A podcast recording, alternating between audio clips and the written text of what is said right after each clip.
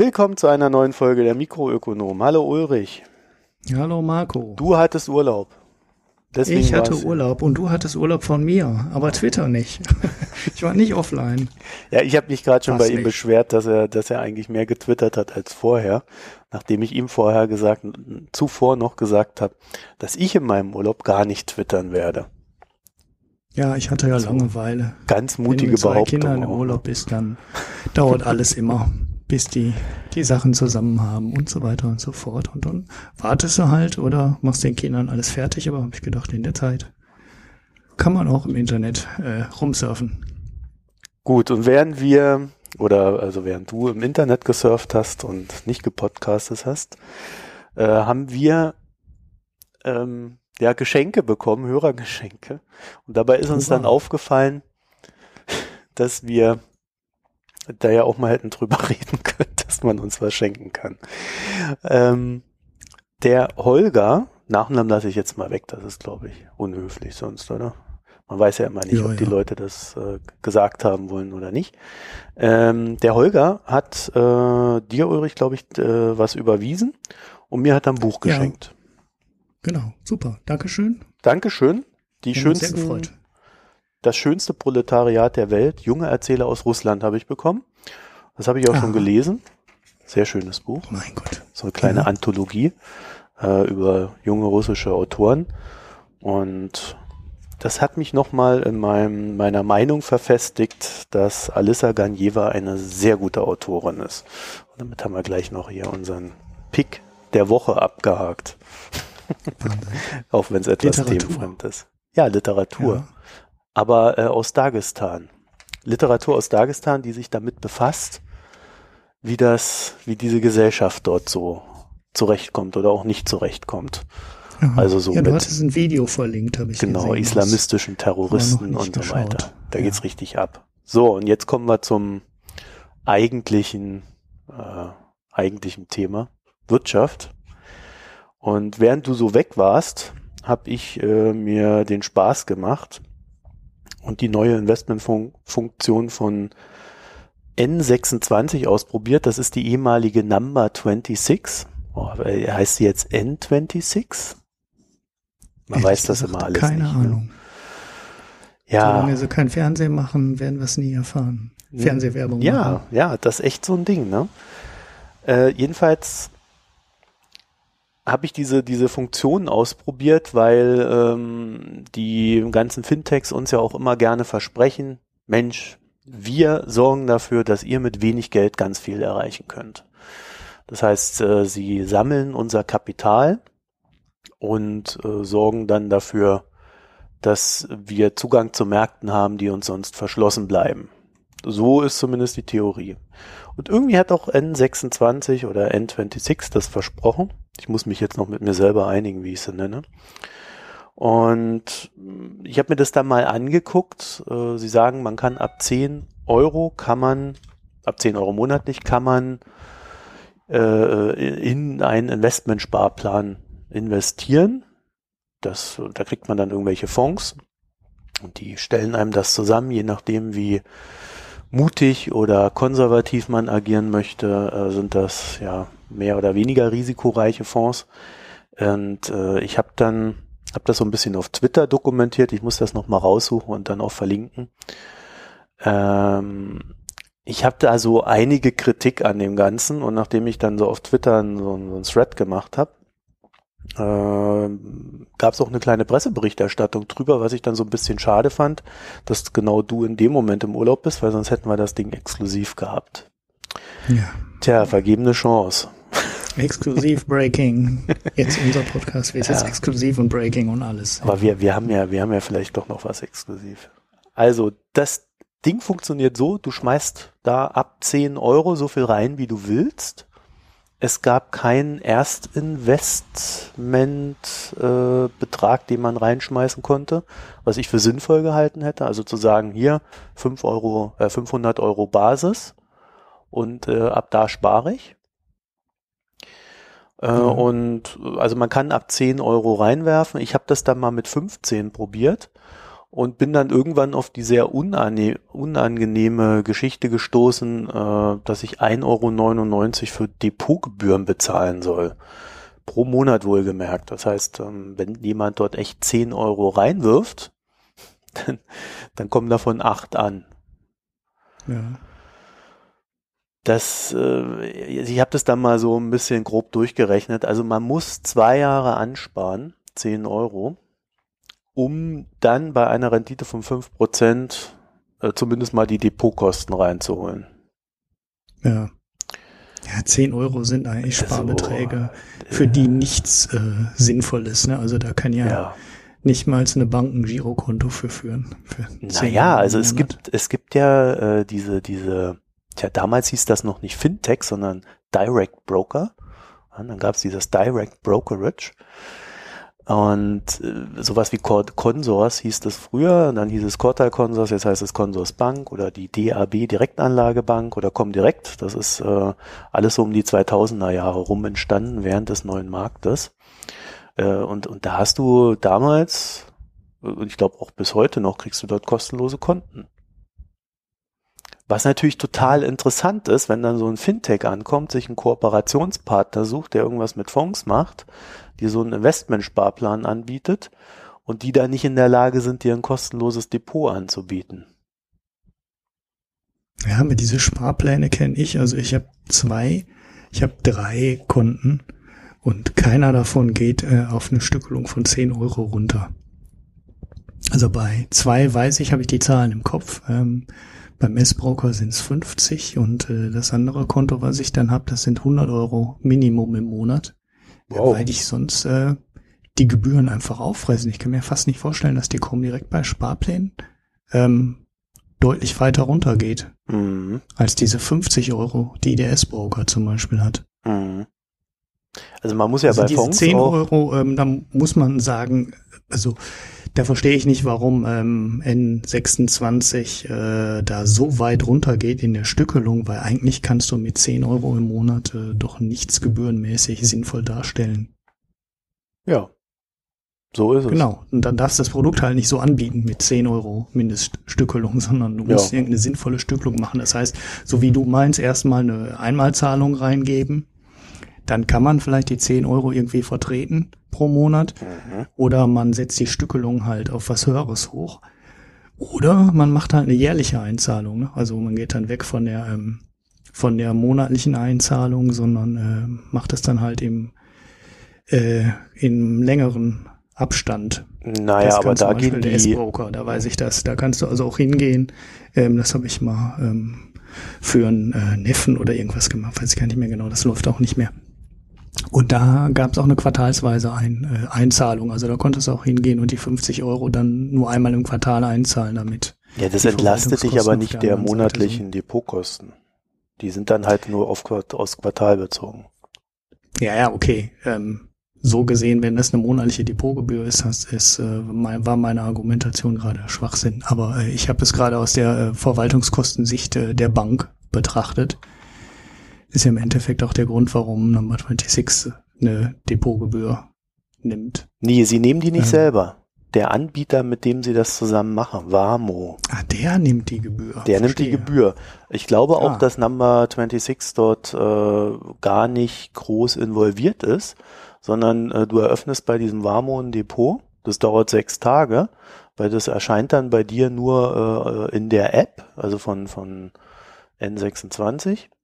Interessant, mhm. ne? Bei Number, bei Number äh, sage ich dann immer 26 schon automatisch und bei N kommt mir die 26 in den Kopf. Also da, ja. da hat sich ein Marketing-Guru, äh, weiß nicht, weiß nicht, ob er das gut gemacht hat. Ähm, aber äh, zurück zum Thema, Entschuldigung, mir kommen manchmal so Sachen in den Kopf. Ähm, also du, du siehst in dieser Oberfläche nach sechs Tagen dann halt so dein, dein Ding, ja, und kannst es dann auch per Knopfdruck auch wieder kündigen. Mhm. Habe ich dann gemacht. so. Aber noch viel geiler war, dass ich vorher rausgefunden oder versucht habe, die anzuschreiben, meine Bank, habe denen eine Mail geschrieben, das ist jetzt ungefähr zwei Wochen her. und äh, habe die gebeten, äh, das umgehend wieder zu kündigen, weil du hast ja, wenn du im Internet einen Abschluss machst, äh, hast du ja ein 14-tägiges Kündigungsrecht normalerweise. Ja. Ich habe auch nur ja. gelesen, dass man das äh, kündigen könnte. Ja. Ja. Oder, oder dass man das umgehen kann, außer es gibt, ähm, wenn du Software kaufst, gibt es immer so ein Häkchen, das sagt, wenn sie es sofort benutzen wollen, dann müssen sie erklären, dass sie das äh, aussetzen. Ja, äh, so ein Häkchen hatte ich aber bei N26 nicht. Ja, und äh, jetzt haben die heute mir eine Mail geschrieben, 19.04 Uhr, wir nehmen jetzt 19.54 Uhr äh, oder 19.50 Uhr haben wir hier angefangen, äh, äh, nehmen hier das Ding auf. Und kurz vorher kam die Mail rein, wo sie gesagt haben, dass sie sich drum kümmern werden, dass, dass das alles ordnungsgemäß gekündigt wird. Das hat mir der Salman geschrieben. Ja, ich habe den, ich habe sehr geehrte Damen und Herren geschrieben und der Salman hat Hey Marco geschrieben. Ja, scheint schon sehr weitgehend automatisiert zu sein, dass äh, die ganzen Prozesse dahinter. Ähm, äh, Kündigung ist bis jetzt noch nicht implementiert. Ne? Wir machen jetzt erstmal nur äh, Kundenaufnahme und um die Kündigung. Nee, doch, du konntest, später. doch, doch, du, kon, du kannst äh, diese Kündigung, das ist das Schizophrene jetzt an dieser Situation, auch wenn mich jetzt wieder irgendwelche Menschen wegen des Begriffs Schizophren äh, äh tadeln werden. Äh, ich konnte, ich habe ich hab vor einer Woche oder so, bin ich dann in die App reingegangen und habe per Knopfdruck gekündigt. Dann haben sie sich gefragt, wollen Sie wirklich kündigen? Habe ich gesagt, ja. Und dann war, und dann hieß mhm. es, ja, das ist jetzt gekündigt. So, und jetzt schreibt mir der Salman, nochmal eine Woche später, dass er dafür sorgen wird, dass alles anständig gekündigt wird. Also mhm. ich, ich habe so das Gefühl, dass die ihre Systeme überhaupt nicht im Griff haben, weil sonst hätte er ja gesehen, dass ich gekündigt habe und dass das Ding schon längst ad acta gelegt ist. Ja, aber warum hast du denen dann noch die Mail geschrieben? Das Nein, ich habe denen die Mail vor zwei Wochen geschrieben.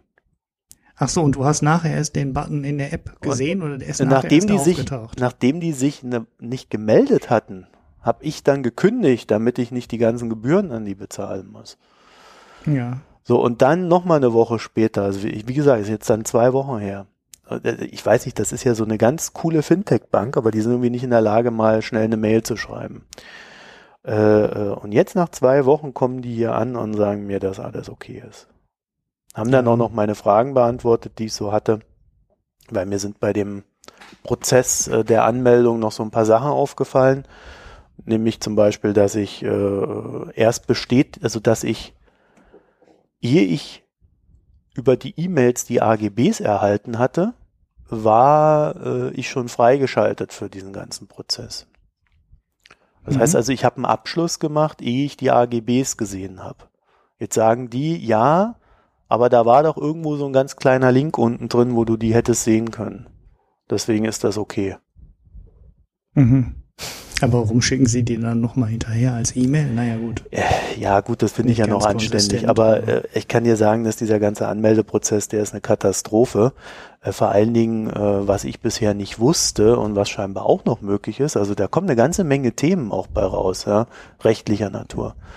Ähm, Sie haben während des An Anmeldeprozesses mir erklärt, dass äh, keine Risikobestimmung erhoben wird. Also oder Risiko, ähm, du, du, du musst ja mal so ein Risikoformular ausfüllen, wenn du was mit Aktien machst. Mhm. Mhm. Oder, oder, mit Fonds. Und da musst du dann sagen, ich habe so und so lange Erfahrung und äh, bap, bap, bap. als ich noch jünger war und keine Erfahrung hatte, habe ich einfach gelogen.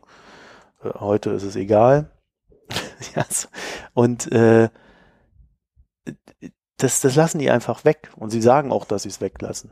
Also ich habe nicht rausgefunden, warum sie es weglassen können mhm. sondern es ist scheinbar einfach so. Ja, ich habe so ein Ding mal programmiert, weißt du, so ein Risikoeinschätzer. Das ist doch kein großes und, Ding. Ja, äh, und äh, das ist eigentlich total essentiell. Das wundert mich dann auch, dass die das einfach weglassen können. Ja, auf die Twitter haben, ja haben sich auch mehrere gewundert äh, aus der Branche. Ja, die müssen sie ja alles dokumentieren, ne, was die dann am Ende empfehlen. Und äh, das war damals ein ganz großes Ding. Und das musste alles dann angekreuzt werden und gefragt werden. Und am Ende musste da auch ein PDF rauskommen, was man ausdrucken konnte und der Kunde unterschreibt und und und. Das ist eigentlich total wichtig. Und äh, ja, da sieht man so ein bisschen äh, den Zwiespalt, den diese ganzen neuen Fintechs haben. Ähm, die wollen immer agil sein und ähm, praktischere und einfachere Lösungen programmieren für den Kunden und denen die Sachen einfach anbieten und das soll alles total einfach sein und die das soll total transparent sein und äh, jeder soll das machen können und es sind nur ein paar Klicks in der App und in der Realität stellt sich das alles also nicht so einfach dar, weil ähm, ne, du hast die Risikoeinschätzung gerade schon gehabt. Ähm, ist eigentlich eine Nummer, ähm, die du eigentlich immer machen musst, nach meinem Verständnis. Vielleicht gibt es irgendwelche Ausnahmen oder Hintertüren, wo du das dann nicht machen musst, aber die Banken stöhnen jeden Tag darüber, dass sie von jedem Kunden, der sein Geld anlegen will, diese Dinger ähm, einfordern muss und der Kunde danach schon keine Lust mehr hat, ähm, eine Anlageberatung äh, zu machen. Und äh, genau das Gleiche gilt an vielen anderen Stellen halt auch. Also das, was jetzt mit der Transparenz ist, was die großen Banken sehr viel falsch machen, wo die Fintechs immer sagen, wir sind da viel besser, ähm, das hast du jetzt bei Number 26 oder N26, Entschuldigung, dann eben auch wieder. Ähm, denn einer der Gründe, ähm, weswegen die Verbraucherberatung nachher über ähm, N26 ähm, gemeckert hat, war die Tatsache, dass die in diesen Sparplänen die Gebühren über die du gerade ähm, geredet hast, überhaupt nicht berücksichtigt haben. Das heißt, sie haben einfach Performance-Grafiken gemacht, ohne Berücksichtigung der Gebühren. Und haben dann eigentlich die billigste Ausrede gebracht, äh, die man bringen kann. Äh, ja, die Grafik hätte das nicht darstellen können. Ich meine, die sind eine IT-getriebene Bank, das sagen die selber. Ähm, und eine kundengetriebene ja, Bank. Genau. Und dann kriegen die die Darstellung der Performance-Grafik nicht hin und ähm, machen genau dieses Verschleiern und Vernachlässigen der Gebühren, äh, wofür die Banken auch ähm, berühmt und berüchtigt waren, dass man immer mit Rohrenditen ähm, arbeitet und ähm, nicht mit den Nettorenditen arbeitet nach allen Gebühren. Und naja, da sind die schon sehr schnell auf dem gleichen Niveau äh, wie die Banken, die sie eigentlich angreifen wollen. Und das finde ich irgendwie kein richtig gutes Zeichen. Naja, also ist es so, Sie sagen, äh, also das, das wollte ich mir jetzt tatsächlich für den Schluss aufheben, weil das, äh, das ist der größte Knaller eigentlich. Man kriegt, wenn man sich da anmeldet, kriegt man so eine schöne Performance-Kurve, die so, so exponentiell, buff, ja. Also ich da mit meinen 10 Euro und mutig bin ich, äh, oder 15 Euro und mutig bin ich und das geht dann so richtig wuff nach oben. Mhm. Ah, dann denkst du dann so, boah, geil. Gut, sind über 30 Jahre, ne? das ist auch eine lange Zeit. Ja, und dann, äh, dann kriegen sie tatsächlich als Fintech es scheinbar nicht hin, ähm, irgendwie reinzurechnen, dass natürlich die Depotgebühren äh, die Rendite schmälern. Was ein absolut, äh, also das kann mir keiner erzählen. Aber ich habe jetzt hier ja eine Mail, ich lese euch das einfach mal vor. Wir weisen ausdrücklich darauf hin, nicht nur die mögliche Rendite, sondern auch das Risiko und die Gebühren in Antracht, in Anbetracht zu ziehen. Das stimmt übrigens, da weisen Sie mehrfach darauf hin. Das fand ich soweit auch ganz gut. Die Gebühren konnten wir in der Anfangsphase noch nicht mit in die Projektion einbauen. Wir verbessern unser Produkt aber ständig. Entsprechend arbeiten wir bereits an einer besseren Anzeige auf der Projektionsseite. Aus dieser wird dann auch die Gebühr zu entnehmen sein. Und dann dürfte es zukünftig keine Missverständnisse mehr geben. Mhm. Ich habe dazu eine These.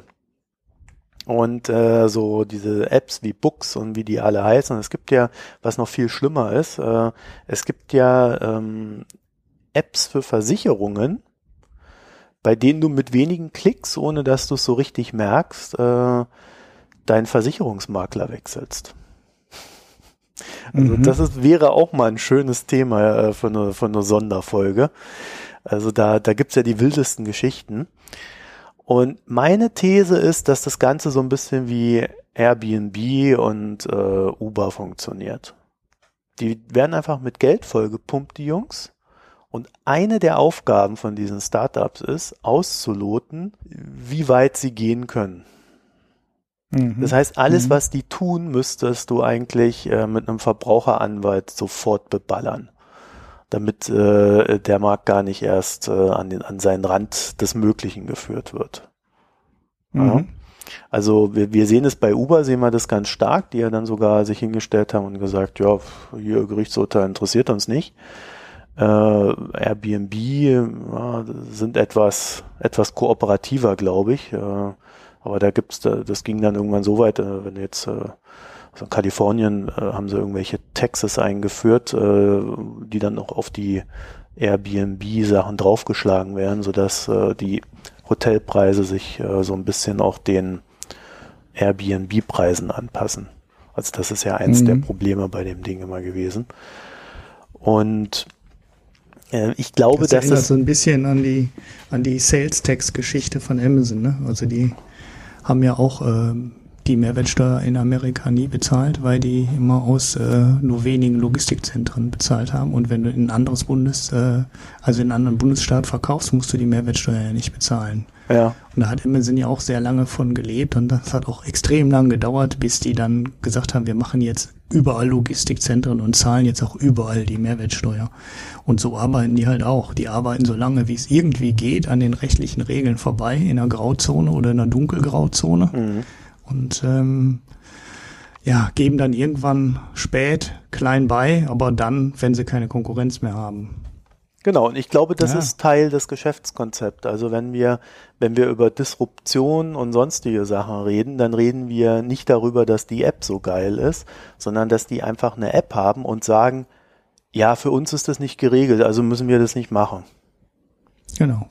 Wachstum, Wachstum, Wachstum. Ja.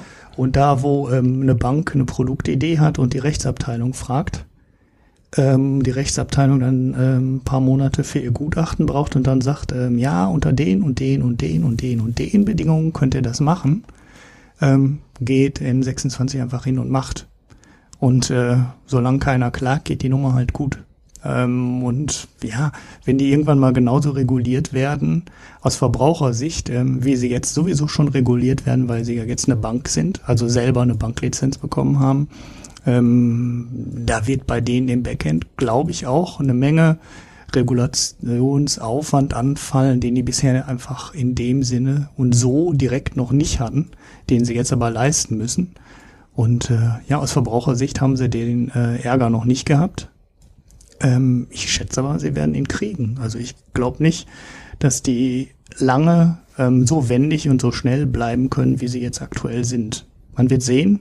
Sie denken natürlich anders als eine Bank, aber ähm, sie werden auch ihre Erfahrungen machen und dann wird man mal schauen, wie das dann weitergeht. Ja, aber das haben wir ja alle schon gesehen, äh, die vorhin benannten äh, Online-Broker oder Direct-Broker, äh, die, die haben ja genau diesen Weg gemacht. Also das hat nicht lange gedauert, da hingen die, also gerade bei Cortal Consors, äh, das ja auch so ein bisschen meine Hausbank ist beruflicherseits, äh, man, man konnte richtig denen zusehen, wie sie immer mehr eine Bank geworden sind. Und der große Schub kam mhm. dann, nachdem sie vom BNP Paribas übernommen worden sind, äh, die ja auch die DAB Bank dann gekauft haben. Also die sind ja mittlerweile ganz gut hier in dem Markt vertreten. Und äh, die Franzosen, äh, also wir sagen immer, Deutschland ist schlimm und äh, Schäuble ist auch wirklich bemüht, jegle, jegliche Regelungen, die es gibt, äh, seitens der EU besonders scharf umzusetzen. Aber die französischen Firmen, also du kannst dir so ungefähr so vorstellen, da, da hast du dann einen Schäuble, der die Regeln macht, Regeln macht, und dann hast du dann nochmal so einen, äh, so einen Schäuble in den Banken sitzen, der dann auch nochmal diese Regeln umsetzt. Also äh, scharf, schärfer. also das ist echt, das ist echt der Hammer französische Banken und dann wunderst du dich, dass es trotzdem nicht funktioniert oder vielleicht ja auch gerade deswegen nicht funktioniert bei denen. Also die haben ja auch riesige Kapitallücken, wie wir jetzt gelernt haben. Naja, also äh, das vielleicht mal so am Rande zu diesen Fintechs. Dann haben wir noch eine Mail bekommen mit einem, äh, vielleicht auch zum Thema Fintech. Können ja mal kurz drüber sprechen. Ähm, Benedikt hat uns geschrieben. Der arbeitet bei einem bei einer Crowd-Investing-Plattform in Berlin und äh, ja, wie, wie, wie, der Name schon sagt, äh, man kann dort auch ein paar Euro reinschmeißen. Ich weiß gar nicht, sollen wir das jetzt nennen, weil ich habe da keine gute Meinung zu. Äh, nee, lass mal weg. Ja, lassen wir es mal weg. Ähm, aber ich erkläre auch gleich, warum. Ich habe da generell ein Problem mit. Ähm, du kannst dort einfach in Immobilien investieren oder in, in Immobilien mitfinanzieren und kriegst dann dort eine Rendite von vier bis sechs Prozent. Problem an den ganzen Sachen ist, Das sind äh, Kredite nachrangiger Natur. Mhm. So, jetzt, jetzt Was ja fängt bei Immobilien sehr ungewöhnlich ist. Also wenn man selber seine Immobilie finanziert, dann ähm, haft, dann ist die Bank halt immer der Erste, der Zugriff bekommt. Genau, den- das ist schon mal die erste Frage. Kredit. Warum zur Hölle finanzieren die Immobilien, also jetzt nicht die Plattform, sondern die Leute, die über die Plattform etwas anbieten? Warum bieten die das für einen Zins von vier bis sechs Prozent an? Ja. Also das heißt eigentlich, die Bonität äh, dieser Damen und Herren, die ist wahrscheinlich nicht sonderlich dolle. So, dann ist das ja, nächste Problem. Es ist, es, äh, ja, oder es ist halt das, was du bei der Bank nicht mehr bekommst. Ne? Also, dass sie die ersten 60 Prozent über ein Vorrangdarlehen bei der Bank finanzieren und äh, dann für den äh, Rest oben drüber ähm, die risikoreichere Finanzierung machen. Ja, das heißt doch aber auch nur, dass sie weitere Immobiliendeals machen und damit ihre Kapitaldecke höchstmöglich ausschöpfen. Weil das ist der Ja, einfach der Eigenkapitalanteil, den sie eigentlich bringen müssten. Ja, genau. Also du finanzierst den richtig kritischen Teil. Ja, so, und dann kommt ja der eigentliche Knaller. Es sind nachrangige Darlehen. Das heißt, ähm, ich weiß, warum, äh, warum diese Plattform das macht. Äh, das liegt ganz einfach daran, dass äh, die BaFin-Regulierung da irgendwann mal äh, dazwischen geschlagen hat, als, als man noch ganz normale Darlehen da anbieten konnte. Und seitdem werden diese Crowdfunding-Geschichten irgendwie immer nur noch über Nachrangdarlehen gemacht. Das Problem ist aber, wenn der mit seiner Immobilie da abratzt und dich nicht mehr bedient, also sprich insolvent geht, dann hat die Bank die Immobilie und du kriegst gar nichts. Und ich Genau. habe wirklich in meiner, also ich mache jetzt, wie, wie alt bin ich jetzt? 35. Ich mache jetzt den 36. Ich mache jetzt seit 21 Jahren mache ich den Scheiß. Ich habe äh, bis auf bei großen Firmen, aber immer wenn es kleiner wurde, ich habe noch keinen Genussschein gesehen, der mal zurückbezahlt wurde. Genussscheine, ähnliches Konstrukt, nachrangige Darlehen. Ich habe äh, so viele nachrangige Darlehen gesehen, die sind alle nicht, äh, äh, wurden alle nicht äh, zurückgezahlt. Das ist, das ist unglaublich. Gerade je kleiner die Geschichten sind, desto risikoreicher ist es eigentlich. Und da geht's nicht nur, ähm, also man, man diese vier bis sechs Prozent sind wahrscheinlich als äh, Rendite für das Risiko, was du da hast, viel zu niedrig umgesetzt. Weil wenn die ihr Geschäft so machen, wie ich es glaube, wie gesagt, nicht die Plattform, sondern die Leute, die dann die Plattform nutzen, und das kann die Plattform nicht kontrollieren, äh, dann werden die einfach äh, das Geld, was dadurch frei wird, also was sie nicht selber bringen können, wieder dafür benutzen, um äh, neue Immobilien zu kaufen. Und dann wieder äh, sich den Rest des äh, nötigen Eigenkapitals äh, über so eine Plattform zu holen und quasi bi- bis auf die Kante ihre Kredite fahren. Und, und man selber finanziert es dann, dass äh, die das Risiko hochfahren. Und das ist, Mhm. das, das ist eigentlich, äh, also es ist nicht gut. Und äh, vier bis sechs Prozent sind viel zu wenig, um, um dieses Mhm. Risiko äh, wiederzugeben. Und dann könnt ihr euch Das überlegen, wer, also wer wirklich überlegt, sowas zu machen, ich, du kannst gleich, Entschuldigung, wer sich wirklich überlegt, sowas zu machen, ähm, der kann sich mal ausrechnen, wie oft es gut gehen muss, damit man einen Ausfall abdecken kann. Ja, also, also ich bin da überhaupt nicht überzeugt von diesem Konzept. Ja, das ist, unabhängig davon kann natürlich das, was die Plattform macht, äh, gut sein. Ja, die Plattform selber ist okay. Ja, die sind ja nicht schuld an dem, was die Leute da treiben. Sie bieten nur die Plattform. Hm.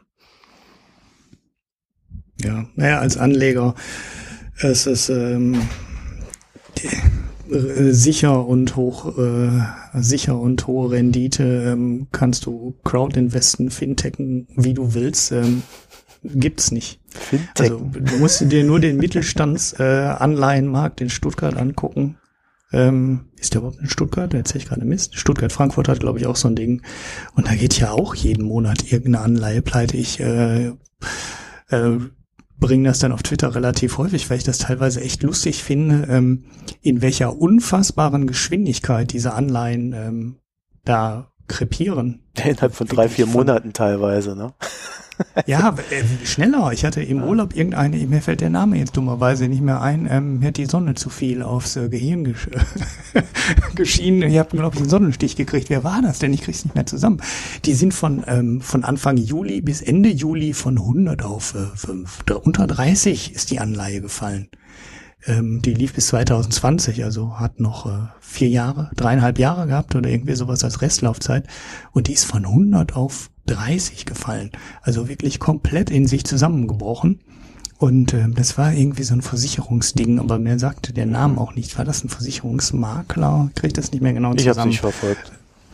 Ja, und äh, das sind dann eben keine nachrangigen Anleihen. Ne? Das sind vorrangige mhm. Anleihen, also die ganz normal äh, im Haftungskapital sind und nicht nachrangig. Und selbst diese Dinger ähm, von so kleinen Firmen brechen schon in einer Geschwindigkeit zusammen. Äh, da, da, da sind Aktien nichts gegen. Also ja, weil du da auch Geschwindigkeit brechen Aktien noch nicht zusammen. Du kriegst Oder nichts selten. dafür. Das ist das Problem. Also die Mittelstandsanleihen äh, ist meine Beobachtung dass, also man, man kann sich ja die Geschäftsberichte dieser Firmen angucken, von denen man so eine Mittelstandsanleihe kaufen kann. Und äh, da ist sehr oft dabei, dass du eine extrem dünne Eigenkapitaldecke hast, äh, also wo, wo man schon sieht, vielleicht zwei Jahre noch, wenn es gut läuft. Ja, also wenn sie ihren Turnaround nicht schaffen, dann können, dann ist das Ding platt.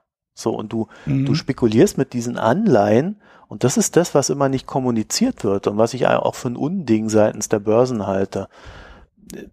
Also man, man sieht aus dem, aus dem Geschäftsbericht oder auch aus dem Risikobericht, der hinter jeder dieser Anleihen steht, den dann immer keiner liest, sieht man, dass die Probleme haben. Ja. ja. teilweise ist es aber so, dass diese Anleihen nur rausgegeben werden, damit das Unternehmen nochmal so ein halbes Jahr läuft und dann äh, aus den aus dem Geld von den Anleihen werden die Bankkredite bezahlt. Das heißt, der größte Profiteur sind die Banken. Ja. Die verdienen einmal an der Ausgabe der, äh, der Anleihen, verdienen sie ein paar Prozent und dann nochmal dadurch, dass die Kredite bezahlt werden. Das Handelsblatt hat da ein paar Recherchen gemacht. Äh, da ist eigentlich keiner der Protagonisten gut weggekommen. Übrigens eine der wenigen guten Arbeiten, die ich beim Handelsblatt auch gerne mal erwähne. Bin ja da aber nicht so begeistert, was die machen.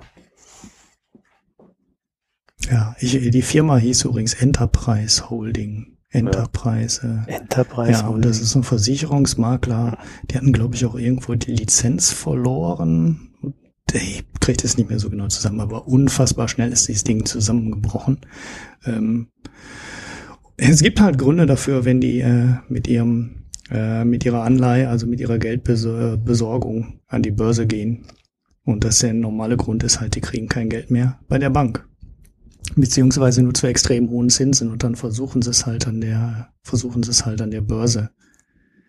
Also ich habe hier dieses Enterprise Holdings Ding vor mir. Ich nehme doch ein bisschen zurück. Die ist nicht von 100 gefallen. Die ist von 77 ähm, auf im Tief, als ich es gesehen habe, auf 15 gefallen. Also Boah. Äh, ja, so 15, ordentlich. ne? Also das Ding. 7% Anleihe. Das kannst du abschreiben. So, dass da nochmal Geld kommt, das sieht im Moment keiner. Die Anleihe ist übrigens auch nicht voll platziert worden. Ich habe es jetzt gerade ja, mal nebenher ja, nachgeschlagen. Ich, ich hatte das erst mit dem Absturz mitbekommen und naja, das Ding hatte sogar übrigens interessanterweise noch ein relativ gutes Rating. Ne? Also das war noch mit BBB, also schlecht, aber immerhin äh, noch im Investmentbereich geratet. Ähm, und äh, jetzt ist es halt 15 Prozent oder jetzt ist es, heute ist es äh, was ist, steht hier im Chart, 16,5 Prozent von den 100 Wert. Also das ist allertiefster Junk. Und äh, naja, vor nicht allzu langer Zeit war das Ding noch ein ähm, Investmentqualität. Mhm. Ich habe das gerade mal nachgeguckt. Äh, das ist ganz interessant. Äh, die haben von 2012 bis 2015 haben sie A- gehabt. Äh, Ende 2015 sind sie auf A-Watch ge gesetzt worden. Dann Anfang 2016 auf BBB. dann Mitte 2016 im Mai auf BBB Watch.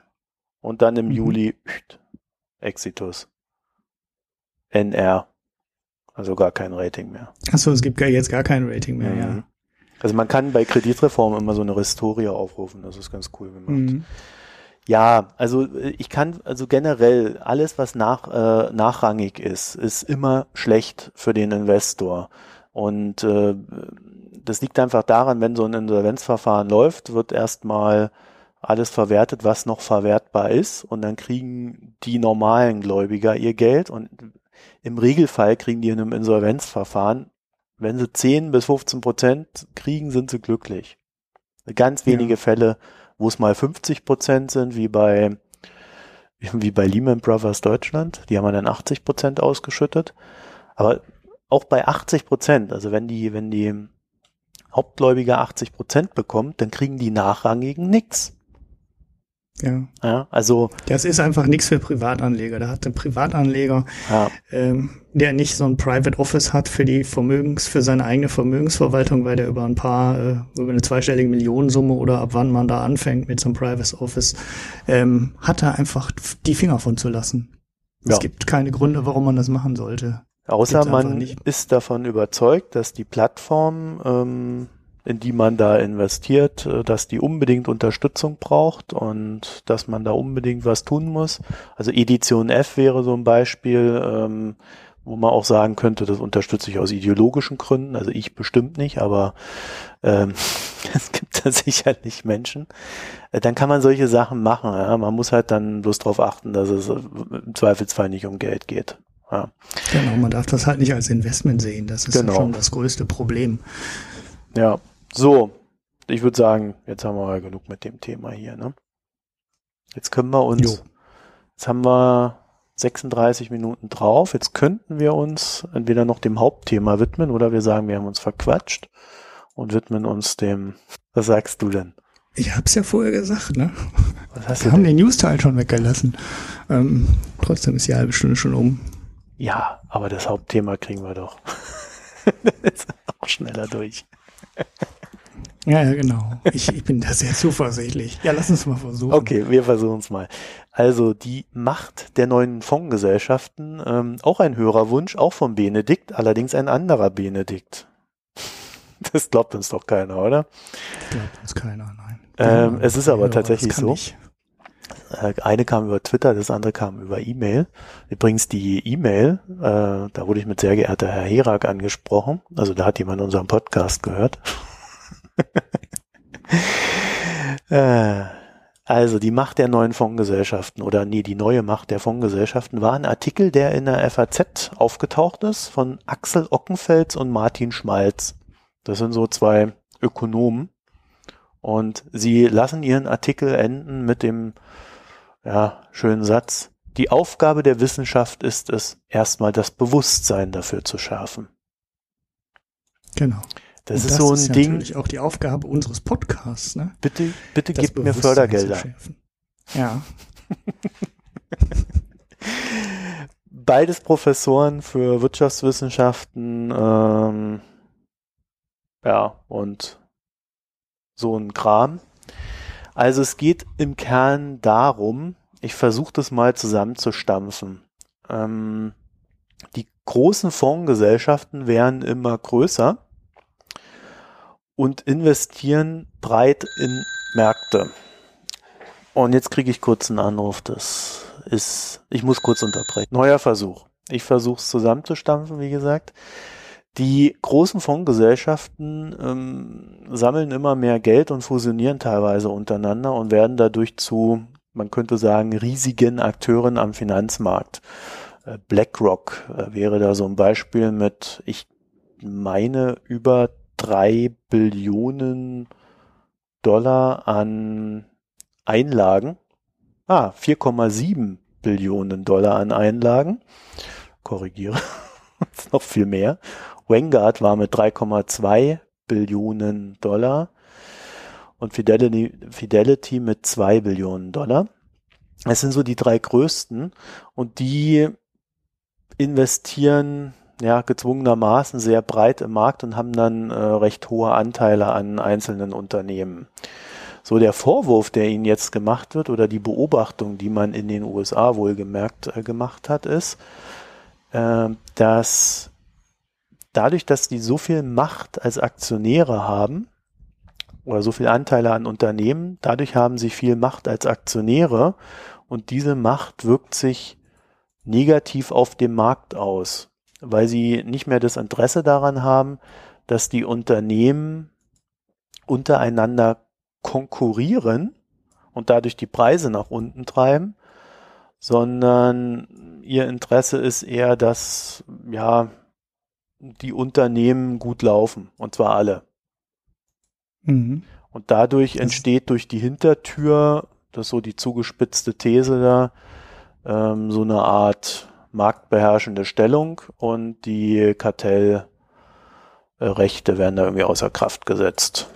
Oder irgendwie so. Hm. Ja, ziemlich interessante These, weil mh, hm, die auch schon wissenschaftlich untersucht wird. Also es ist nicht nur eine These, sondern ähm, es gibt wirklich äh, Fälle, wo man genau das ähm, meint, schon beobachtet zu haben. Ja, also die, ich glaube, man meint das nur. Ja. Ähm, also ein Beispiel war der äh, Flugmarkt, äh, also äh, dass Ticketpreise an diesen Gesellschaften ja, ich weiß gar nicht, wie man das formulieren soll. Also die Gesellschaften, an denen die beteiligt waren, die großen drei, haben eine steigende Ticketpreiszahl gehabt. Also der, also der Ticketpreis ist gestiegen. Während bei Gesellschaften, an denen sie nicht beteiligt waren, die Ticketpreise äh, irgendwie nicht so stark gestiegen sind oder eher gesunken. So, jetzt mhm. ist meine erste Idee bei der ganzen Geschichte, weil ich kenne natürlich die Studien nicht. Ich weiß aber so ein bisschen, wie der Flugmarkt funktioniert. Und äh, da ist es halt so, dass jede Gesellschaft äh, sich so ihre Flugstrecken sucht und in den letzten Jahren die einzelnen Flugstrecken teilweise monop monopolisiert worden sind. Also mhm. wenn du mhm. von Deutschland aus nach ähm, San Francisco oder nach LA fliegen willst, dann wirst du, wenn du einen Direktflug findest, da ja, hauptsächlich auf die Lufthansa stoßen. Mhm. Und auf sonst niemanden. Also ich glaube, einer, ein mhm. anderer fliegt noch. Äh, ich weiß es jetzt gar nicht wer. Ich glaube Delta oder sowas. Aber ähm, das heißt, die einzelnen Flugstrecken bilden Monopole aus. Und dadurch, dass ähm, die, die großen Fondsgesellschaften natürlich hauptsächlich in die großen äh, Fluggesellschaften investieren und nicht in die kleinen, könnte man auf die Idee kommen, dass diese kleinen vor allen Dingen die Billig-Carrier sind, die dann mhm. wiederum nicht, die, die ohnehin auf billige Preise setzen.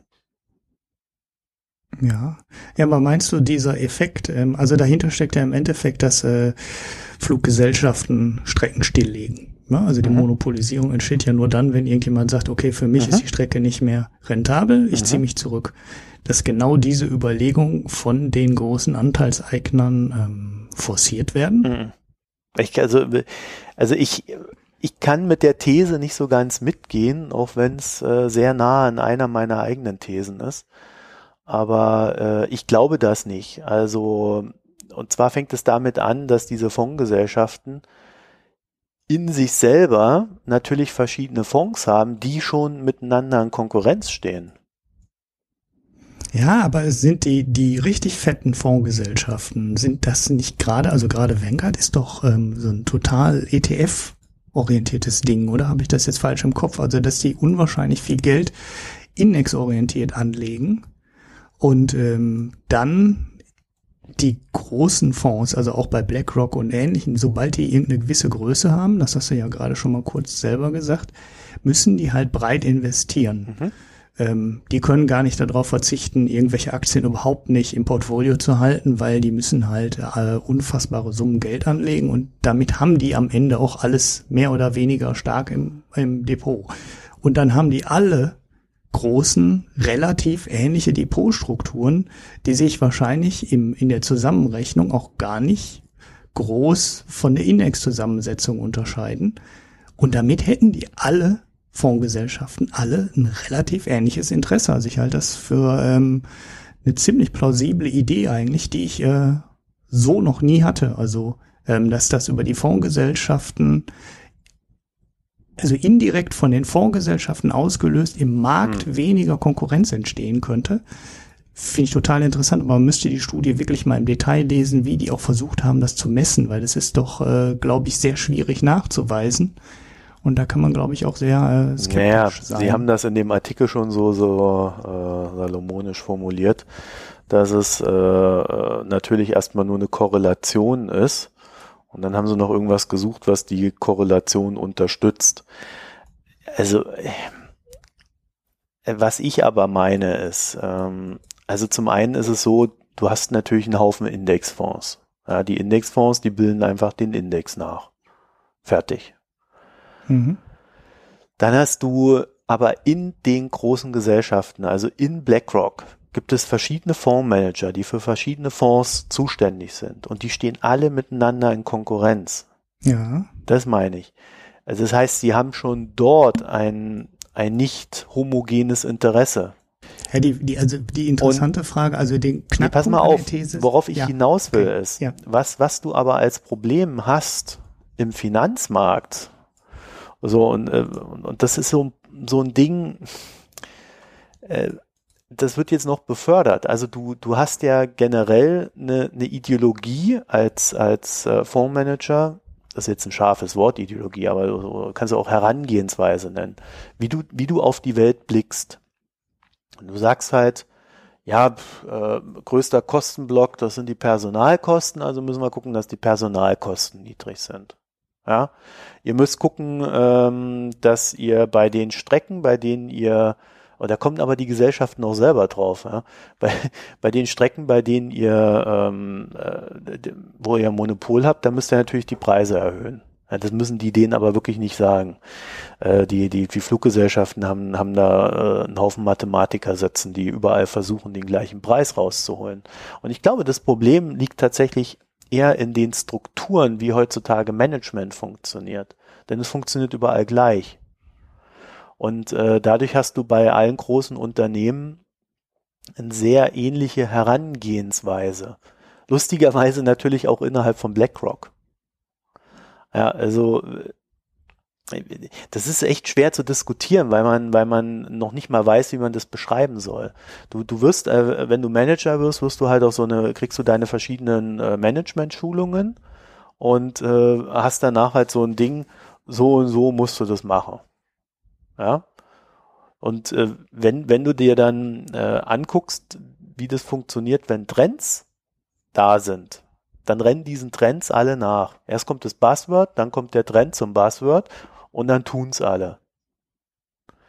Das Ja. heißt, es gibt ohnehin außerhalb dieser Management-Schulungen und dieser Fondsmanager-Schulungen und diesem ganzen Kram gibt es wenig Gegenideologie. Und, und allein daraus entsteht halt eine Homogenität des Handelns. Und wenn du große Unternehmen hast, die sich einen Marktanteil von teilweise 20, 30 Prozent untereinander aufteilen, dann äh, sehen die ja schon, schon per se nicht ein, warum sie jetzt direkt sich attackieren sollen, sondern denen ist völlig klar, dass sie die besten Geschäfte dann machen, wenn sie sich nicht attackieren. Sondern wenn ja, sie, deshalb gibt's ja so viele Kartelle, ne? ja. Übrigens auch ein Hinweis, äh, man, man sieht das an diesen EU-Kartellverfahren, wie viel da gemauschelt wird. Also Ja, unter der Vestager ist ja da sehr viel äh, jetzt auch wieder rausgekommen. Und äh, man hätte es ja nicht gedacht, ja, weil die ja alle auch immer dieses Marktwirtschaftsding so vor sich hertragen. Aber äh, in der Praxis findet es halt nicht statt. Und ich glaube, da liegen die Probleme ganz woanders. Und ähm, ich finde, in, in dem Artikel ist es auch schon irgendwie drin. Man hat halt diese Korrelation und hat eine Idee. Die Idee klingt eigentlich ganz cool. Aber ich glaube nicht, dass es so funktioniert. Ja. Ja, in dem Artikel ist ja noch ein anderer. Also sollen wir den anderen Aspekt jetzt? Was war denn der andere? Ich habe schon wieder vergessen. Das mit der Entlohnung. Dass die ähm, eine der Thesen der ähm, einheitlichen ähm, Eigentümerstruktur, also ähm, dass immer die gleichen, äh, dass alle großen Firmen von den gleichen ähm, Fondsgesellschaften mehr oder weniger stark kontrolliert werden, auch dazu führt, dass die Vergütungsstruktur in den Firmen immer ähnlicher wird, weil die, die Fondsgesellschaften eigentlich die einzigen sind, die die Macht hätten, an der Vergütungsstruktur was zu ändern. Und äh, da die das äh, nur bis zum bes bestimmten Maß machen, sind ähm, die Vorstandsmitglieder im Endeffekt alle ähm, relativ ähnlich ähm, relativ ähnlich vergütet. Und ähm, wenn der eine sein Einkommen erhöhen kann, können die anderen das auch ähm, erhöhen. Und äh, das geht halt so lange gut, wie die Fondsgesellschaft das abnickt. Und dadurch die äh, Vergütungsstruktur der Firmen immer ähnlicher wird und äh, die Abweichung zwischen äh, Firma A und Firma B immer kleiner wird. Und äh, das auch auf die gemeinsame Eigentümerstruktur zurückgeführt wird. Also ist halt immer auch so eine These. Ja, das untermauert aber meine These, das untermauert ja meine andere These eher. Es ist halt einfach die gleiche Ideologie. Das ist die gleiche ja. Weltsicht, die da, die da wirkt. Und, äh, ja, alle, aber, all, aber bei allen, ne? also eben bei den Fondsgesellschaften und bei den ja, Firmen selber. Ja, weil die alle der die gleichen denken, Meinung sind. Aber genau, das ist halt ein Managerkastenproblem. Genau. Das ist so ein Eliten. Weißt du, wenn die, wenn die alle nach Harvard rennen und alle nach Princeton, was denkst du denn, wie unterschiedlich die dort trainiert werden? Ja. Also ich glaube, das Problem entsteht ganz woanders und ähm, auch auch die die Vergütungsstrukturen, äh, um das mal wieder so im, im, im komplett äh, marktwirtschaftlichen Sinne zu sehen. Die Vergütungsstrukturen sind ja danach ausgerichtet, dass sie, ähm, ähm, naja, also die Manager sichern sich schon immer besser ab, aber äh, so grundsätzlich versucht man ja eine Vergütungsstruktur zu machen, die Erfolg fördert. Kurzfristig mhm. natürlich, aber Erfolg. Ja? Also die Gewinne müssen stimmen. So, wozu führt das dann? Ich glaube zu weniger Konkurrenz, weil Konkurrenzkampf heißt auch immer Investition, heißt auch immer niedrigere Einnahmen. Heißt auch immer Risiko vor allem auch. Ja. Und da ist halt die äh, unprofitable Strecke dicht machen bei einer Fluggesellschaft und nicht mehr mit dem Konkurrenten anzulegen, ähm, oft die einfachere Entscheidung, weil genau. man hofft, dass der andere genauso denkt und die unprofitable Strecke eben auch zumacht. So, und dann sind beide glücklich. Genau, dann hat jeder seine Strecken. Ja. Die Fondsgesellschaft ist glücklich, weil alle verdienen mehr Geld. Also, ja. aber du verstehst schon, was ich meine, ne? Also das ist, genau, äh, ja. ich glaube nicht, dass das Problem dort entsteht, wo Sie sagen, hier in diesen, äh, mit, mit Ihrer Idee, sondern äh, das ist so, so ein grundsätzliches Trainingsproblem, könnte man das auch fast nennen. Oder ja, ja das ist halt wieder dieses, dieses klassisch neoliberale Ding. Äh, die gehen halt alle auf die gleichen Schulen, die haben halt alle die gleiche Meinung. Äh, man rekrutiert natürlich auch Leute, die eine ähnliche Meinung haben wie man selber. Ja, das ist dann wieder so das nächste Problem. Also so grundsätzlich muss man halt so ticken. Und äh, ich glaube, daher kommt das. Was mich aber äh, an dem Artikel äh, so fasziniert hat, auch wie man das übersehen kann oder wie man das nicht thematisieren kann, ist so dieses Ding, woher kommt denn das Geld der Fondsgesellschaft? Ja. Ja, das, haben, das, das gab es im anderen. Die müssen ja irgendwann fertig werden mit dem Schreiben. Ne? Sonst ja, aber das Geld Bücher, der Fondsgesellschaften, naja, werden, aber. aber da wird's doch interessant. Das Geld der Fondsgesellschaften kommt von den Typen, die äh, Number 26 äh, 10 Euro geben damit die investieren. Die kriegen dann ja so eine Torte, du kriegst ja so eine Torte aufgezeigt mit irgendwelchen Fonds, ja, ohne weitere Details natürlich. Und diese, dieses Geld wandert in die Fonds, die dann wieder in diese ganzen Unternehmen investieren. Das heißt, deine und meine Rentenvorsorge und die von allen anderen sorgt dafür, dass diese Unternehmen so ticken, wie sie ticken.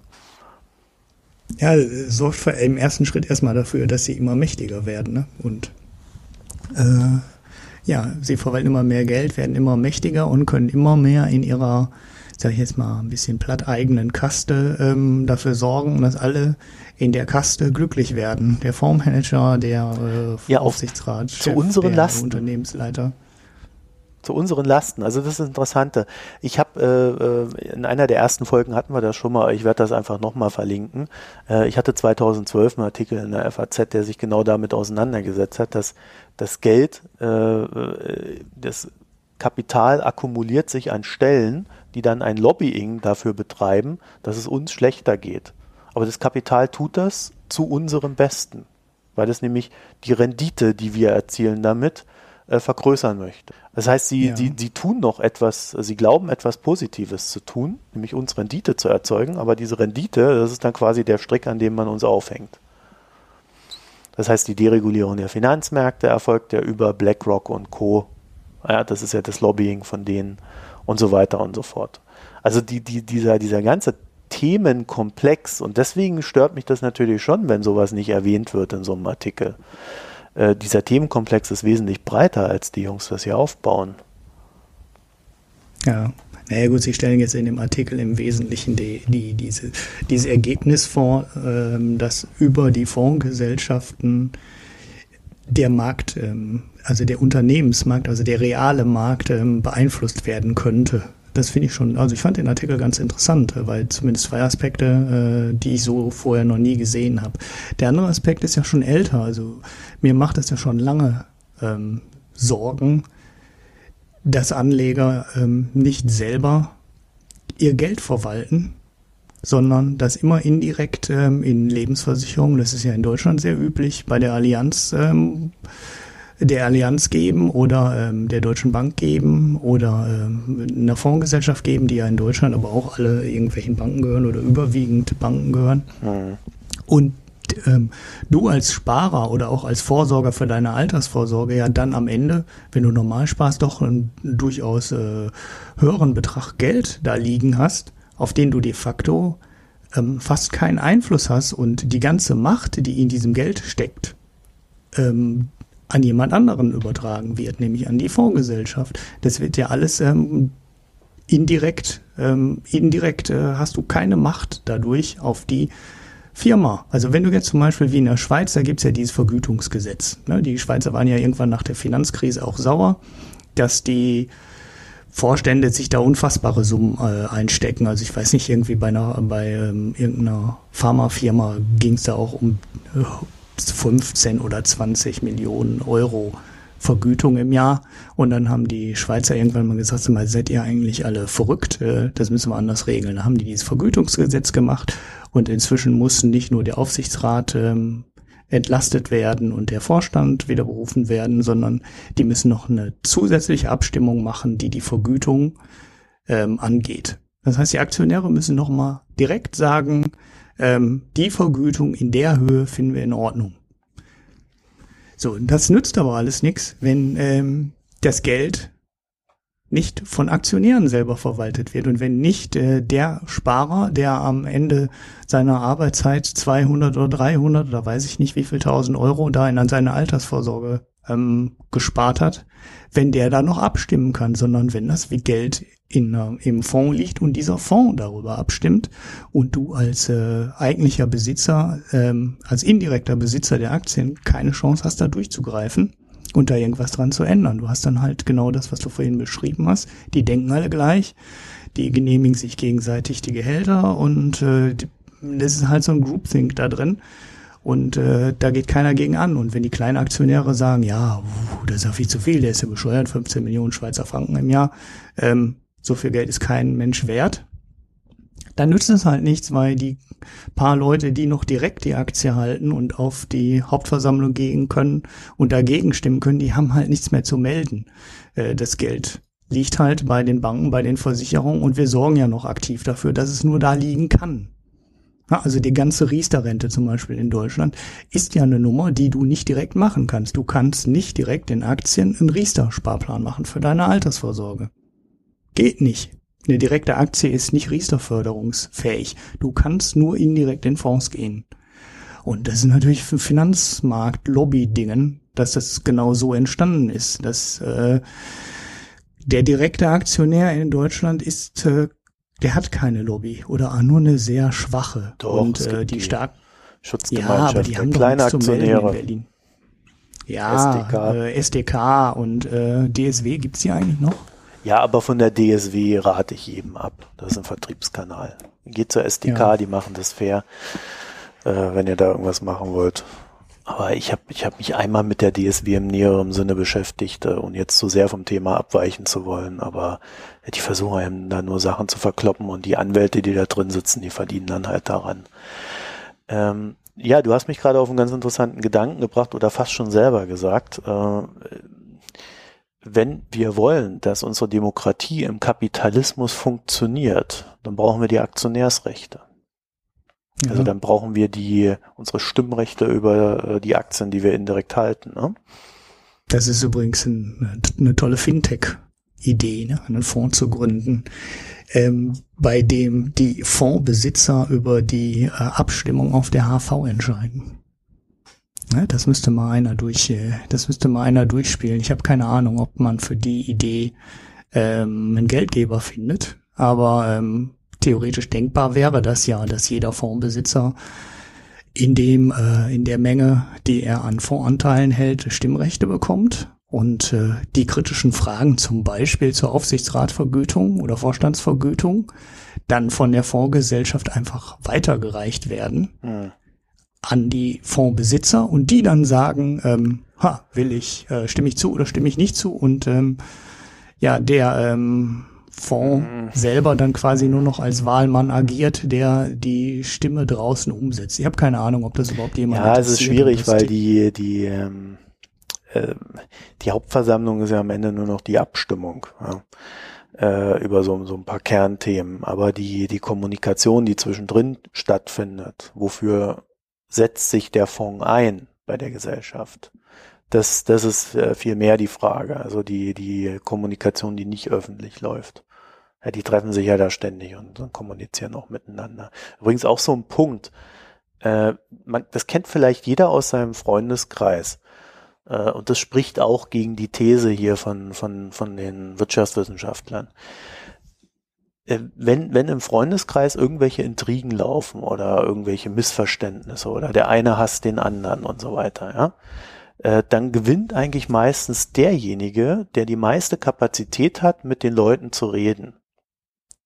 Ja, mhm. Wer die Lust hat, äh, da ständig mit allen zu quatschen und sie zu überzeugen, da geht's auch gar nicht um Wahrheiten, sondern um Verbundenheit. Und ähm, wenn du das äh, mal umlegst auf Fondsgesellschaften und Firmen, dann findet da natürlich eine Menge Kommunikation statt zwischen denen. Das heißt also auch ein, eine Meinungsangleichung. Also Kommunikation ist auch immer Meinungsangleichung. Und das ist dann auch wieder so ein Problem, ja, weil die äh, natürlich und, und das stützt wieder so ein bisschen den Artikel, aber ja, irgendwie spricht es auch dagegen. Das ist ganz komisch. Also muss, da muss ich nochmal länger drüber nachdenken. Äh, dadurch entsteht natürlich auch eine Gleichförmigkeit äh, äh, im Denken über die ganzen Geschichten. Ja. Und wenn du dann ohnehin aus so einer Clique kommst, äh, wie die Herren, äh, dann, dann ist das äh, am Ende nicht mehr eine Angleichung, sondern eine Selbstbestätigung der Meinung über den Markt. Ja, also das ist ein Thema, äh, da hätte ich tatsächlich gern mal das Research gesehen. Sie haben ja leider nicht mal gesagt, wer es gemacht hat, sondern nur amerikanische Wissenschaftler. Das ist echt ein bisschen schade. Sie selber haben es nicht gemacht. Ja, vor allem weil es Wissenschaftler sind. Ne? So einen Link könnte man eigentlich schon mal auf das Papier an Ende, ans Ende des Artikels packen. Ja. Schade. Vielleicht finden wir da ja mehr raus oder einer von euch hat eine Idee. Ähm, ich glaube, dieses Thema können wir irgendwann nochmal woanders einbetten. Also da bleiben wir dran, wie bei ohnehin allem anderen ja auch. Und damit können wir uns dann unserem ja, letzten Thema zuwenden. Podcasts. Lass uns doch mal im Podcast über Podcasts reden. Und ja, zwar. Jetzt Meta. Ja, jetzt wird's total Meta. Äh, und zwar gab es bei netzpolitik.org einen Artikel, der, der, ich weiß gar nicht, ich weiß gar nicht, was das Ziel dieses Artikels war. Also was er mir sagen wollte. Der davor gewarnt hat, kann man das so sagen? War es eine Warnung? Ähm, der davor gewarnt hat, dass immer mehr Podcasts hinter irgendwelchen ja, Mauern verschwinden, sei es bei Spotify oder auch bei Google oder sonst wo. Kann man das so sagen? Äh, ja, ja, ja. ja. das Grundthema, dass das halt keine freie Verbreitung mehr hat und in jedem Podcast ähm, Programm oder äh, auch direkt im Browser anhörbar ist, sondern man halt äh, ja entweder grundsätzlich dafür bezahlen muss, wobei das gibt's in Deutschland glaube ich noch nicht, ne, dass einer hinter einer Paywall verschwunden ist. Ähm, Hatte nicht mal nicht, Bits und so so ein so ein pro Stream? Mm, Ja, so ein eingeschränktes. Die haben Ja. so ein eingeschränktes Ding. Äh, du kriegst den, du kannst live nur zuhören, wenn du, glaube ich, also du kannst, glaube ich, nur live zuhören, wenn du bezahlt hast und du kriegst auch, glaube ich, nur den Feed mit den Show Notes, wenn du bezahlst. Ähm, du kriegst das Ding dann aber zwei Tage später oder wann auch immer äh, auch im weiterhin kostenlos und dann ohne Show Notes. Ich glaube, das sind die beiden großen Unterschiede Hm. dass du nicht live teilnehmen kannst.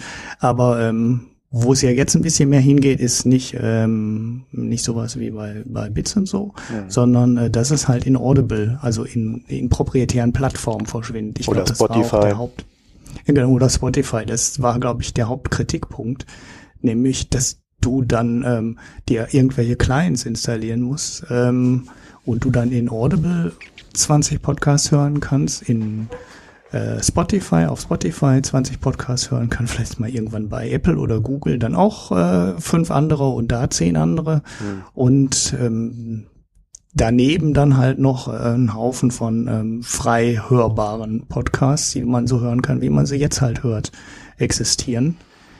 Du aber eben nicht mehr alles an einer Quelle hören kannst. Aha. Also wenn man das jetzt so ein bisschen äh, durchdenkt, ist es ein, so ähnlich wie die Diskussion, die man mal hatte mit dem offenen Web und äh, der Epifizierung. Also so, dass es halt ähm, Content nicht mehr im Web gibt. Spätestens, wenn die Leute anfangen mit äh, mit äh, Paywall-Modellen oder Abo-Modellen in Apps zu arbeiten. Und dann kriegst du halt den Inhalt ähm, von Zeitungen und Zeitschriften nur noch innerhalb von Apps. Das heißt, du kannst nicht mehr äh, deinen Browser Snapchat aufmachen. wäre so ein Beispiel, oder? Genau. Das ist halt so ein Ding, wo du von außen nicht drankommst. Du brauchst die App. Du brauchst die App, um, die, um den Content da reinzuwerfen. Du brauchst die äh, App, um den Content da drin zu lesen. Und äh, das hast du ja im Endeffekt bei E-Papers ähnlich. Ne? Du, die Sachen, die da reinlaufen, siehst du halt zum Beispiel in Google nicht. Die sind weg. Ne? Du siehst sie einfach gar nicht. Du kannst den Content, der da drin ist, nicht ähm, in Pocket werfen. Ja, also in deinem äh, Offline-Reader in irgendeiner Art und Weise. Du kannst da nicht einfach Zitate rausmachen und du kannst es nicht einfach verlinken ähm, und, und, und. Und das sind halt die ganzen Probleme, die du hast, wenn du den Content, also jetzt in dem Falle die Podcasts, in proprietäre Plattformen reinschüttest. Die Dinger sind halt weg für alle Leute, die nicht in dieser proprietären Plattform sind und sich auf der Plattform einen Account besorgt haben. Und das ist, da bin ich bei dem, da bin ich bei dem äh, Artikel.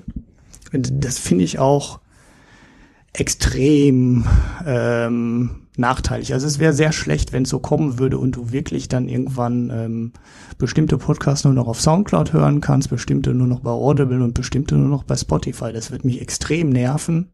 Und das fände ich extrem äh, Also, ja, schlimm. aber Aber es gibt natürlich Gründe dafür und ich Ja. übergebe an meinen an die. ja, ja, ja, jetzt darf, jetzt darf ich wieder meckern. Ne? Das, du machst das ja ganz clever. Du, du äußerst das Verständnis und ich darf dann draufhauen. Und dann Nee, ich habe ja gar kein da. Verständnis geäußert. Ich habe ja gesagt, ich fände es total schlimm, wenn es so kommen würde. Also mal unabhängig jetzt vom, äh, von meiner Meinung dazu, ist, ist das für Menschen echt ein Problem, äh, sich einen Spotify-Account zuzulegen und, und dann die Sachen zu hören? Oder, oder einen Ja. Audible-Account zuzulegen und dann die Sachen dort zu hören, die man hören will? Weil sie sind ja, äh, soweit ich jetzt weiß, in diese Podcasts, in diesen, in diesen äh, ja, kleinen Gärten, äh, sind ja kostenlos. Oder verlangen die da Geld dafür? Also ich glaube bei Audible nicht. Nein, also die beiden, die ich kenne, sind auch äh, sind auch frei. Ja. Also da musst du. Also ist das ein bezahlen Problem? Jetzt. Also bei Podcasts, äh, also die Probleme, die ich jetzt gerade geschildert habe, die sind natürlich bei Text viel extremer, weil man bei Text viel mehr gewöhnt ist, das Zeug zu benutzen und zu verlinken und weiterzuleiten und und und. Bei Podcast passiert genau das ja nicht. Also das ist zwar so ein ähm, Podlove, weiß ich nicht, seit fünf Jahren Projekte, dass man Podcast äh, zitieren kann und auf Podcast wieder eingehen kann, aber das ist halt auch seit fünf Jahren ein Projekt und äh, in, der, in der Realität gibt's da nichts von. Deshalb sind Podcasts vielleicht noch eine Geschichte, bei denen ähm, die, die das Einsperren in Plattformen gar nicht so wahnsinnig schlimm ist. Äh, trotzdem, ich möchte mich nicht unbedingt, also wir, wir reden ja jetzt gerade über zwei Plattformen, weil wir sagten, dass es nicht acht werden. Ähm, Und äh, ja, ich weiß nicht, wie du die Podcasts hörst. Hörst du die einzeln? Also ich höre schon manchmal welche nebeneinander und bin dann in einem Programm und switch dann rum, sehe auch in dem einen Programm, äh, welche Podcasts neu gekommen sind. Ich sehe, ähm, ich kann die in diesem einen Programm an einer Stelle äh, mir runterladen und offline anhören. Und äh, wenn ich, allein wenn ich darüber schon fünf Clients hätte, wäre das schon total nervig, das zu, ähm, mhm. zu bearbeiten. Also mich, also mich erinnert diese Diskussion halt so ein bisschen auch ähm, an dieses Ding mit den Messengern. Ich habe nie verstanden, warum irgendjemand ein Problem damit hat, äh, fünf Messenger auf seinem Handy zu haben. ja, das ist mir doch scheißegal, welche App ich da aufrufe, wenn ich eine Nachricht krieg. Ich krieg da eine Push-Nachricht, da klicke ich drauf und dann bin ich in der App. Also ich, ich habe dieses Problem nie verstanden, ja. Und dann auch immer dieses, dieses, nein, aber Streamer muss man nutzen und, und, und alles andere ist böse und bäh. also dass man sich da so, so sehr mit identifiziert. Ich habe das nie verstanden. Für mich sind das Gebrauchsgegenstände. Ich installiere das, log mich einmal da ein und dann sind die da und der Rest interessiert mich nicht. Und wenn ich dann, ähm, wenn ich dann, äh, um jetzt mal bei diesem Podcast zu bleiben, wenn ich wenn ich dann was in Spotify hören will, mache ich halt Spotify auf, streame das auf meinen Lautsprecher und fertig. Also der Aufwand ist nicht wesentlich größer. Äh, natürlich ist es schöner, wenn ich ähm, alles in meinem, in meinem iTunes, was ich momentan hauptsächlich nutze, habe. Dort wird alles automatisch runtergeladen. Ich kann mir das anhören, mache ich es auf, mache ich es so, wenn ich Lust habe ja, ist sicherlich irgendwie bequemer, aber ich finde iTunes jetzt auch nicht so geil, dass ich äh, mich nur unbedingt mit iTunes alles hören muss. Also ich, ich habe tatsächlich schlichtweg die Probleme nicht, die, die viele damit ja. haben. Ich habe ein ja, äh, Problem bei Audible welcher zum Beispiel. Wissenschaftler war das denn jetzt, der, äh, welcher Schriftsteller, Wissenschaftler habe ich gesagt, welcher Schriftsteller war das denn jetzt, dem das Blog weggezogen wurde von Google, weil da irgendwas äh, drin Copper, glaube ich, oder Copa oder ja. Ähm, ja naja, sowas ist bei, ähm, bei, bei Plattformen schon eine Gefahr, ne? dass die irgendwann mal sagen, äh, der hat da Fug, da Drumpf gesagt. Ja, aber da müssen wir äh, vielleicht mal drüber sprechen. Halt raus. Aber da müssen und, wir doch äh, erstmal drüber sprechen, warum sind diese Podcasts bei den Plattformen? Ja, ja, das ist ja jetzt das, äh, wo ich gerade schon gedacht habe, da äh, kommst du nach deiner ähm, Überleitung. Äh, ja, nee, weißt du, ich habe halt mehrere dir, Probleme mit der Argumentation. Ja. Äh, also, also zum einen, ich, ich weiß nicht, warum es jemanden stört, sich irgendwo anmelden zu müssen. Weißt du, unsere Daten äh, fliegen eh überall rum und das Argument, meine Daten gebe ich nicht her oder weil das, das Geilste finde ich ja immer dann die Leute, die dann, oh, jetzt will eBay wieder meine Daten abgreifen, indem sie mir eine Sicherheitsfrage stellen. Wie heißt deine Mutter mit Mädchennamen? Ja, das mhm. sind doch Daten, äh, selbst wenn die nicht in der Welt sind, sind die entweder belanglos oder äh, sonst was. Also äh, da, da herrscht so eine, so eine, so eine, so eine, so eine ganz mystische Angst vor etwas, was man nicht so richtig greifen kann. Und ich habe keinen Bock da mitzumachen. So, das ist ja. das, was die, was die App selber betrifft. Das andere ist, ähm, also die Podcasts, die eingekerkert sind, wenn wir mal einen bösen Begriff nehmen wollen, die sind Werbung. Die werden aus Werbezwecken, werden die eingekauft oder weil man Content haben möchte.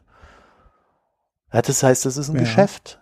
Und äh, die ja. sagen einfach, ich möchte meine Plattform damit aufwerten möchte, dass die Leute meine Plattform kennenlernen, dass die zu mir kommen. Und deswegen habe ich die Platt, äh, habe ich die mir diesen Podcast geholt. Also da ja, kann man da, da, da, weißt du, da kann man ja. sagen, okay, ich will keine Werbung hören, dann höre ich den Podcast nicht. Ist ja okay. Aber zu sagen, die Podcasts sterben, hm. Also ja, die, die, ja, äh, Wo ist das Problem? Also, ja, wer, wer das nicht, wer, wer kein Geld kriegt dafür, es also nicht professionell betreibt, der wird sein, seine Sachen auch nicht da reinschmeißen. Ja. Ja, ich drehe die Argumentation mal um. Warum hast du ein eigenes Blog? Ja, klar. Du, ja, aber warum? Also warum schmeißt du nicht einfach dein Weil Content mir keiner dafür rein? Geld gibt, dass ich äh, eine Zeitung schreiben darf. Als mir die FAZ Geld dafür gegeben hat, dass ich äh, Artikel für sie schreibe oder einen Blog mache, habe ich äh, bei der FAZ reingeschrieben. Ja. Ähm, das gleiche äh, gilt für Podcasts.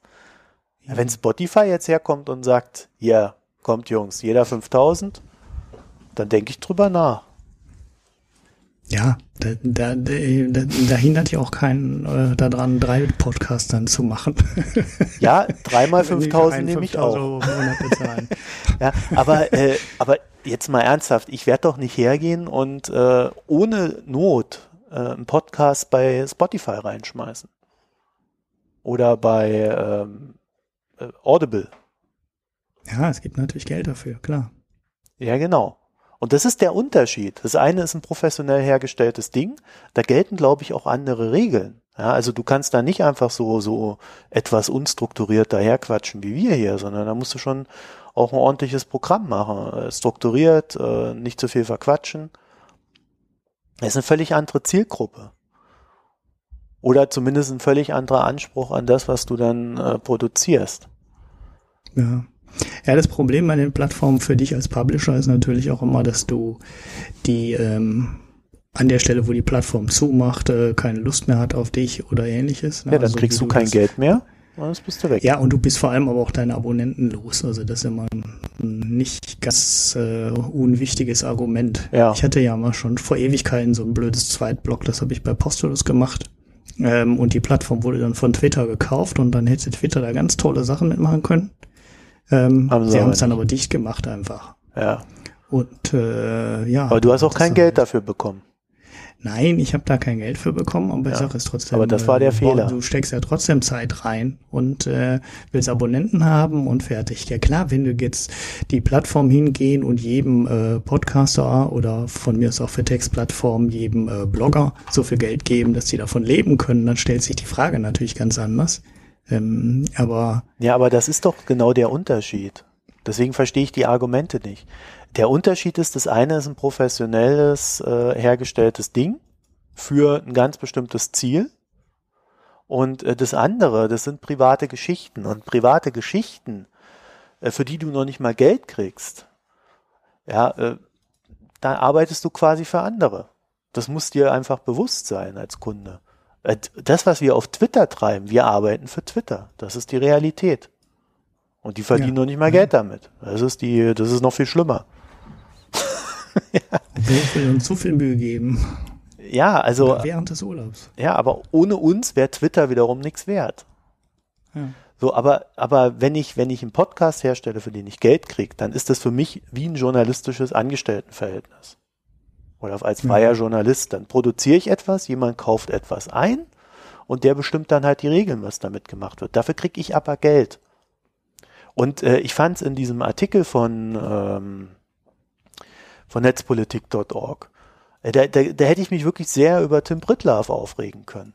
Derjenige, äh, der A von Spendengeldern ganz gut leben kann und dann B auch noch äh, produzierte Podcasts macht, wo er auch noch Geld bekommt, äh, der ist nicht in der Lage, genau das mal so zu kommunizieren, sondern er hat sich mit seinen Aussagen einfach vor der Aussage gedrückt.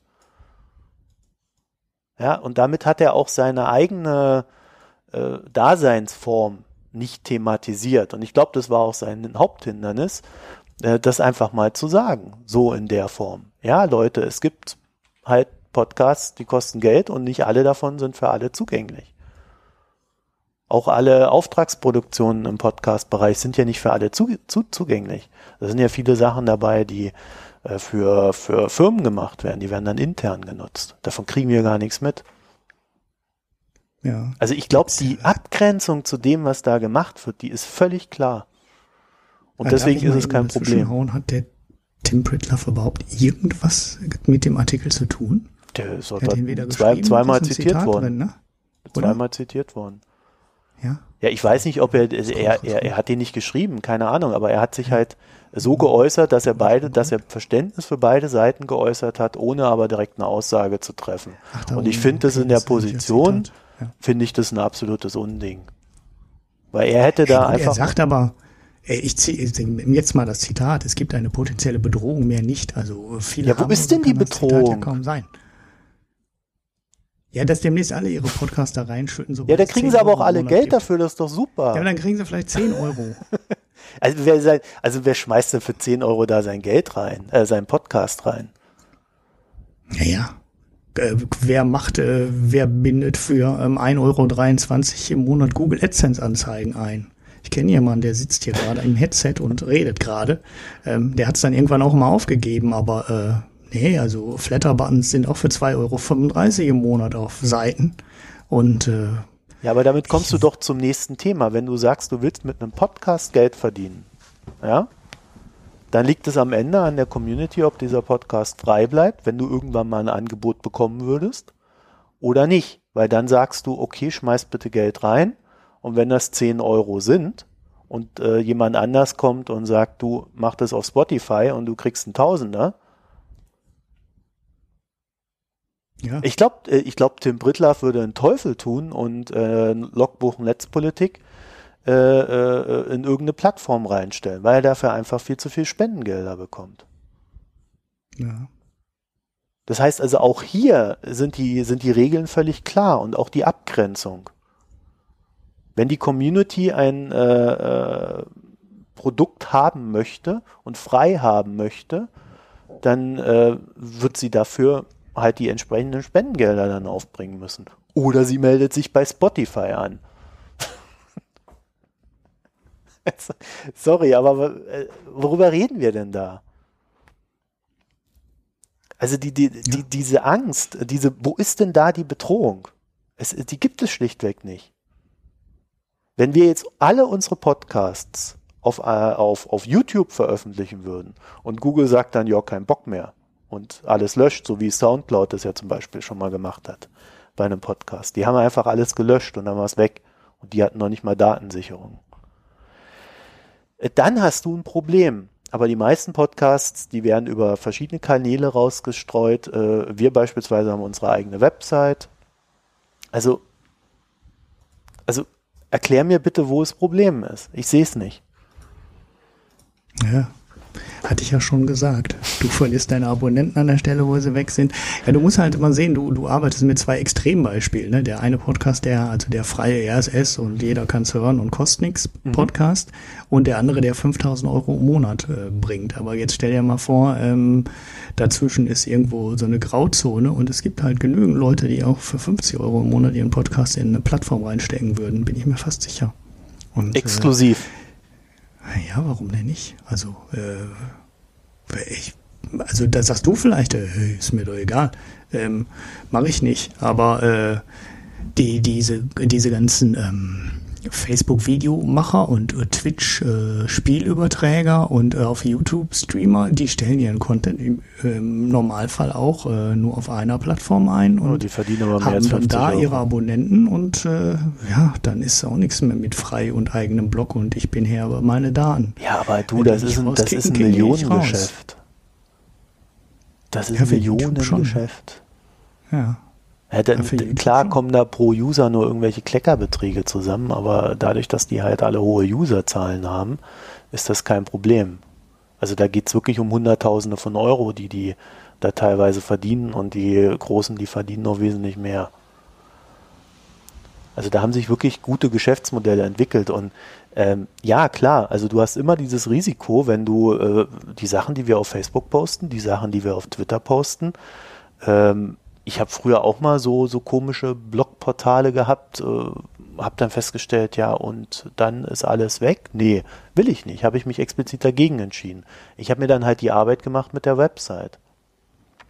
Also, wenn du, wenn du jemand Fremdes nutzt, um deinen Content rauszuholen, hast du halt irgendwann ein Problem. Ob du das nun kostenlos tust oder für 50 Euro, ist dabei ja egal. Aber äh, ich sehe nicht die Bedrohung. Also äh, wir können das immer alle frei entscheiden. Wir haben alle möglichen Sachen in der Hand. Und meine These war schon vor Jahren, wenn Podcasts unabhängig bleiben wollen, wenn du Podcasts zum Ver Erfolg verhelfen möchtest, dann brauchst du eine eigene Plattform. Das ist der größte Gag an der Geschichte. Man hätte über Podlove eine Plattform aufbauen müssen die Podcasts hervorhebt, die Podcasts darstellt, die Podcasts, so ein kleines YouTube für Podcasts. Da, da hätte ja. man den Player überall hin weiterentwickeln können, aber das hat halt immer keinen interessiert. Ja, weil äh, immer andere Sachen wichtiger waren. Oder man halt einfach nicht so weit gedacht hat, ich weiß es nicht. aber wenn, wenn jeder immer nur sein Zeugs nach einzeln, nach draußen haut, äh, ja, das ist dann halt die Konsequenz, wenn man sich für etwas entscheidet. Es gibt ja einzelne Sachen, die sich für Soundcloud entscheiden. Die, es gibt da, das vielleicht mal so als Hinweis, einen Podcast namens Auf ein Bier. Äh, das ist von zwei. Sehr sympathischer Name, ja. Ja, ja, da geht's, das ist ein Gaming-Podcast. sie, sie haben äh, immer Hörerbier und äh, trinken das dann immer und stellen das am Anfang der Folge vor und dann reden sie über äh, auf recht professionelle Weise über über den Gaming-Bereich und die fangen jetzt an sich zu monetisieren über über Patreon und ähnliche Kanäle und äh, als ich das mal drauf geschaut habe, waren es dreieinhalbtausend Dollar, die sie da im Monat bekommen. Sie brauchen irgendwie 5000. Ich habe da auch was reingeworfen. Äh, Einfach, einfach weil, weil sie es gut machen, weil ich die Jungs auch schon seit ein paar Jahren kenne und beobachte oder auch lese. Äh, und, und sowas kannst du halt auch erzeugen. Ja, bloß äh, die machen auch nicht irgendwo exklusiv ihren Content. Die haben Soundcloud, die haben eine Website, die, was weiß ich, wo die das noch raushauen. Also, ähm, du, du bist nicht darauf angewiesen, es in die Plattform zu stellen. Und das ist der Punkt. Ja, die Plattform ist nur einfacher. Also die Monetarisierung ist über die Plattform einfacher. Möglich, andere Sachen sind möglicherweise auch einfacher, aber äh, das ist jetzt nicht unbedingt das Thema. Ja, ist ja klar, wenn du Geld verdienen willst, dann ist es natürlich toll, wenn du eine Plattform hast, die das auch zur Verfügung stellt, dass du Geld verdienen kannst. Also zum Beispiel bei Spotify hätte ich ja im Kopf, dass äh, die Podcaster dann auch an den Einnahmen beteiligt werden, ja, an dieser Verteilung, die die da ja. haben solche Sachen könnte man dann tun. Ja, dann haust du dein Zeugs da rein. Dann ist die Frage, musst du das tatsächlich exklusiv tun? Ich glaube nicht. Ich glaube, Spotify hat recht wenige Sachen exklusiv auf ihrer Plattform.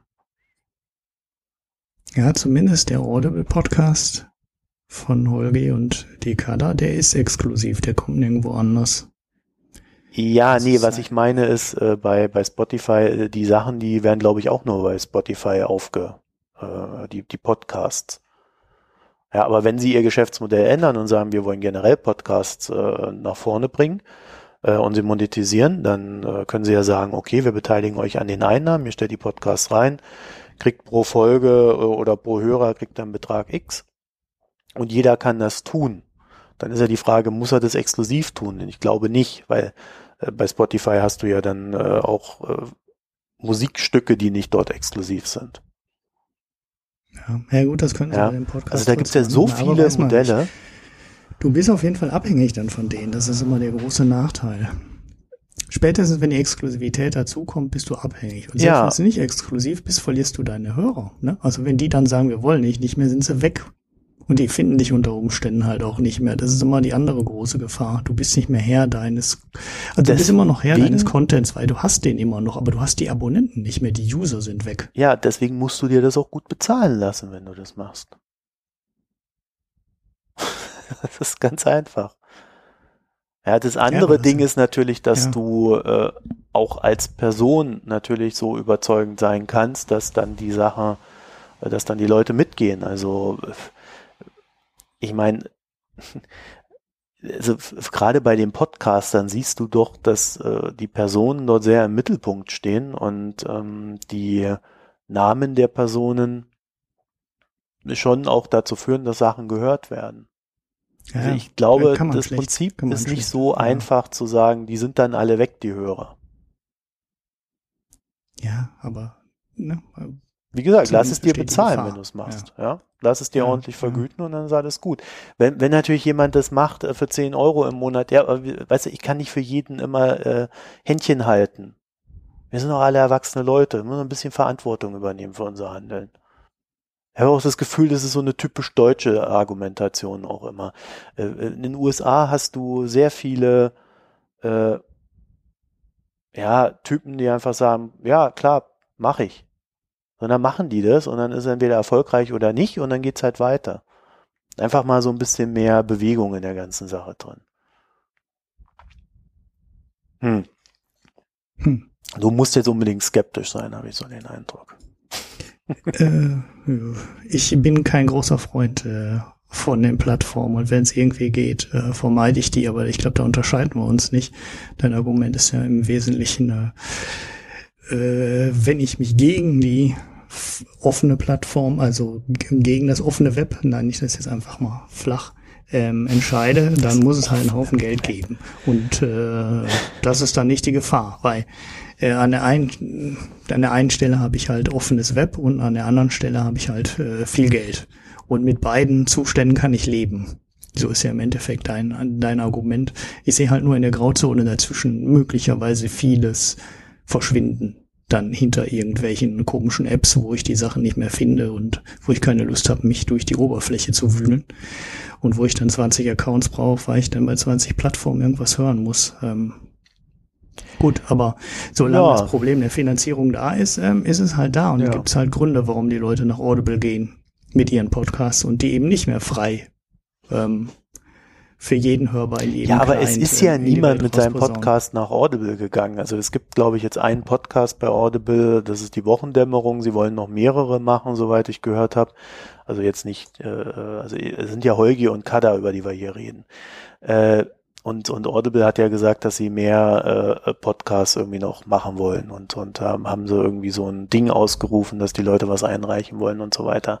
Und äh, äh die, die Wochendämmerung, das ist äh, exklusiv bei, bei Audible und es gab's vorher nicht und es gibt's auch nirgendwo anders. Also von daher ist es ja sogar etwas, wo, wo, wo die beiden, wenn sie es da exklusiv reinhauen, noch nicht mal etwas verlieren können, weil ihre anderen Podcasts machen sie ja auch. Bloß, äh, weißt du, wenn ich mich ins Fernsehen stelle und dort in irgendeiner Sendung irgendwas erzähle, dann habe ich äh, äh, im Zweifelsfall die Bilder auch nicht zur Verfügung, wo ich irgendwas erzählt habe. Also ich glaube, da wären, das, das sind so Ideologien, dieses freie Web und überhaupt, aber es gibt halt auch noch ein geschäftliches Web und das ist halt nicht frei und äh, irgendwo muss man da auch mal die Trennung hinbekommen. Das irgendwie fällt es, fällt es ziemlich vielen Leuten ziemlich schwer. Jo. Amen. Wir reden darüber ja eigentlich nur, weil wir unseren Hörern verklickern wollen, dass wir äh, jetzt auch Patreon haben und, und ihr könnt auf unserer Website, äh, da haben wir so, so unser, unsere Kontonummer einge, äh, eingebaut. Oder kommt das alles erst noch? Ist Patreon? Ich weiß nicht, ob ist die, also Patreon ist äh, hier in der Mache. PayPal funktioniert, glaube ich, noch nicht, weil da erst diese. Weil da habe ich vorhin eine Bestätigungsmail bekommen, dass das jetzt funktionieren oh. soll. Ah, Wahnsinn. Ja. Ähm, und wir machen eine Patreon-Seite. Ähm, wenn ihr Ideen habt, was ihr von uns mal einkaufen wollt, ne? Beim Herr damit. Was? Äh, was? Einkaufen? Ja, also wir müssen ja Pledges machen, ne? Also so, Ach so schöne Gott, Pledges. Nee, bloß ne? nicht. Nein, nein, nein, nein. Ja. Nein, nee. doch, wieso denn nicht? Also, also ich bin, wer, ich bin völlig gegen diese, gegen diese Geschichten. Ich bin der Meinung, jemand sollte Geld äh, genau dann geben, wenn er Geld geben möchte, weil ihm das Ding etwas wert ist. Und ähm, diejenigen, die dann Geld bekommen, die sollten sich darauf konzentrieren, äh, dann halt den Content zu liefern und nicht irgendwelche äh, Karten schreiben oder irgend so ein Blödsinn. Mhm. oder ja, Kocher. Ich, ich oder was ich weiß hab ich. Beim, beim 1-Dollar-Pledge habe ich geschrieben, äh, das bezahlt das Mischpult. Bei 3 Dollar habe ich geschrieben, bezahlt Mischpult und Headset. Echt so billig ist das? 5, hm? So billig ist das? Ja, nee, monatlich, ne? Natürlich, jeden Monat immer hier. Ich glaube, ich äh, muss mir mal diese Patreon-Seite angucken. Immer neu, ja, die ist noch nicht, die ist noch nicht veröffentlicht. Ich muss ja, ich muss dir die erst mal zeigen, du musst dir das auch mal angucken. Ah, ähm, wir reden über ungelegte Eier, auch gut. Ähm, ja, nee, also, so. das ist vielleicht auch so ein Ding, äh, ich glaube, was ich ganz gut finden würde, äh, äh, gerade bei so, so Spendengeschichten, äh, wer kein Geld hat, sollte nichts spenden, auch wenn er gerne möchte. Äh, wer unter 18 ist, sollte auch nicht spenden. Äh, ich glaube, das ist so ein, so ein Alter, da kann man das Geld für andere Sachen gebrauchen. Und alle anderen, die reich und schön sind, können uns was von ihrem Reichtum abgeben. Ja. Oder? Genau, so sieht's aus. Schön wäre man, wäre es natürlich auch, wenn man sowas absetzen könnte von den Steuern. Ne? Aber nee, muss ja Steuern äh, bezahlen. Äh, nein, als, äh, äh, wie heißt denn das? Wenn du für einen Sportverein spendest, dann kannst du doch auch spenden. Ja, aber dann müssten wir ja als gemeinnütziger Verein eingetragen sein. ja, ich glaube, das ist, ja, aber nee, nicht wir, ein Mittler, wieder wie immer, so ein Mittler in der Mitte. Der das Geld dann umteilt. Verein Ja, zur Förderung der wirtschaftlichen Aktivität in Deutschland oder irgendwie sowas. Ja, der Verein zur Förderung äh, hochwertigen Podcast-Contents. Warum nicht? Naja, ist, äh, äh, ich habe kein Bier getrunken, aber äh, ihr könnt Vielleicht sollten wir das mit dem Bier einführen, weil das scheint irgendwie die Leute äh, sehr zu. Das finde ich, also das ist die aller superste Idee. Das ist auch fast das Beste, was ich jemals für meinen Blog bekommen habe. Äh, Das Bier ähm, von Rügen und äh, ich weiß gar nicht, wo das zweite herkam. Kam das aus Usedom? Ich weiß es nicht. Äh, Das ist aber schön. Hat also das der. Usedom-Spotter geschickt? Ja, ja, genau. Der Usedom-Spotter hat mir das, ähm, äh, die eine Brauerei, äh, das erste Paket kam damals aus Stralsund von dem Störtebecker Brauerei. Ähm, und das zweite kam von so einer ganz kleinen Brauerei auf Rügen, die auch neu ist. Mir fällt, ich glaube, die heißt einfach auch einfach nur Rügener Brauerei. Ich bin mir im Moment nicht ganz sicher. Und äh, ja, das ist schön. Das macht Spaß, komische Biere zu trinken aus Gegenden von Deutschland, die man nicht kennt. Und diese Rügener Biere sind wirklich sehr, äh, sehr craft-bierig besonders. Also gut, äh, also Bier könnt ihr uns auch schicken. Da brauchen wir aber eine Adresse. Gibt es überhaupt eine Adresse? Ich glaube, ich habe da eine Adresse eingetragen. Meine natürlich, ne? nicht. Ja, das ist falsch. Oh, Das Bier muss zu nicht, mir. Dass ich jetzt, nicht, dass ich jetzt äh, statt Bier irgendwie Besuch bekomme. Ähm, nee, also ähm, was, was wir noch haben ist, ähm, und da, da, das meinte ich am Anfang, da hätten wir ja irgendwann mal drauf hinweisen können, aber wir sind so gut in Wirtschaft, dass wir nichts zu verkaufen haben. Äh, und zwar unter, unter dem Podlove Player äh, ist, sind unsere beiden Profile und da findet ihr alle unsere unsere sozialen Netzwerke und auf der rechten Seite findet ihr so alle Spendenmöglichkeiten, wenn ihr uns direkt was zukommen lassen wollt. Also so irgendwelche Amazon-Wunschlisten. Da, da könnt ihr auch, äh, wenn ihr Anregungen für Bücher braucht, dann geht ihr bei mir auf meine Amazon-Wunschliste, da sind irgendwie 200 Bücher gelistet oder so. Und äh, ihr müsst mir keins kaufen, aber ihr könnt dort ähm, quasi Anregungen finden, was ich so gerne lesen möchte. Also so hat die Liste vielleicht auch noch weiteren Mehrwert. Ja, also das kann man dort alles finden. Äh, das mit den Spendensachen, das bauen wir einfach dann noch irgendwie weiter auf und aus. Am besten ist natürlich immer, wenn ihr äh, einfach den, den Banklink da nehmt, ne? weil dann sind keine Gebühren dazwischen. Oder? PayPal Ja, ja. nimmt ja Gebühren. Ja, ich finde, ich mache immer PayPal, aber das, die Gebühren finde ich da für den One-Click so schön äh, einfach, dass Aber ich das das vertretbar finde.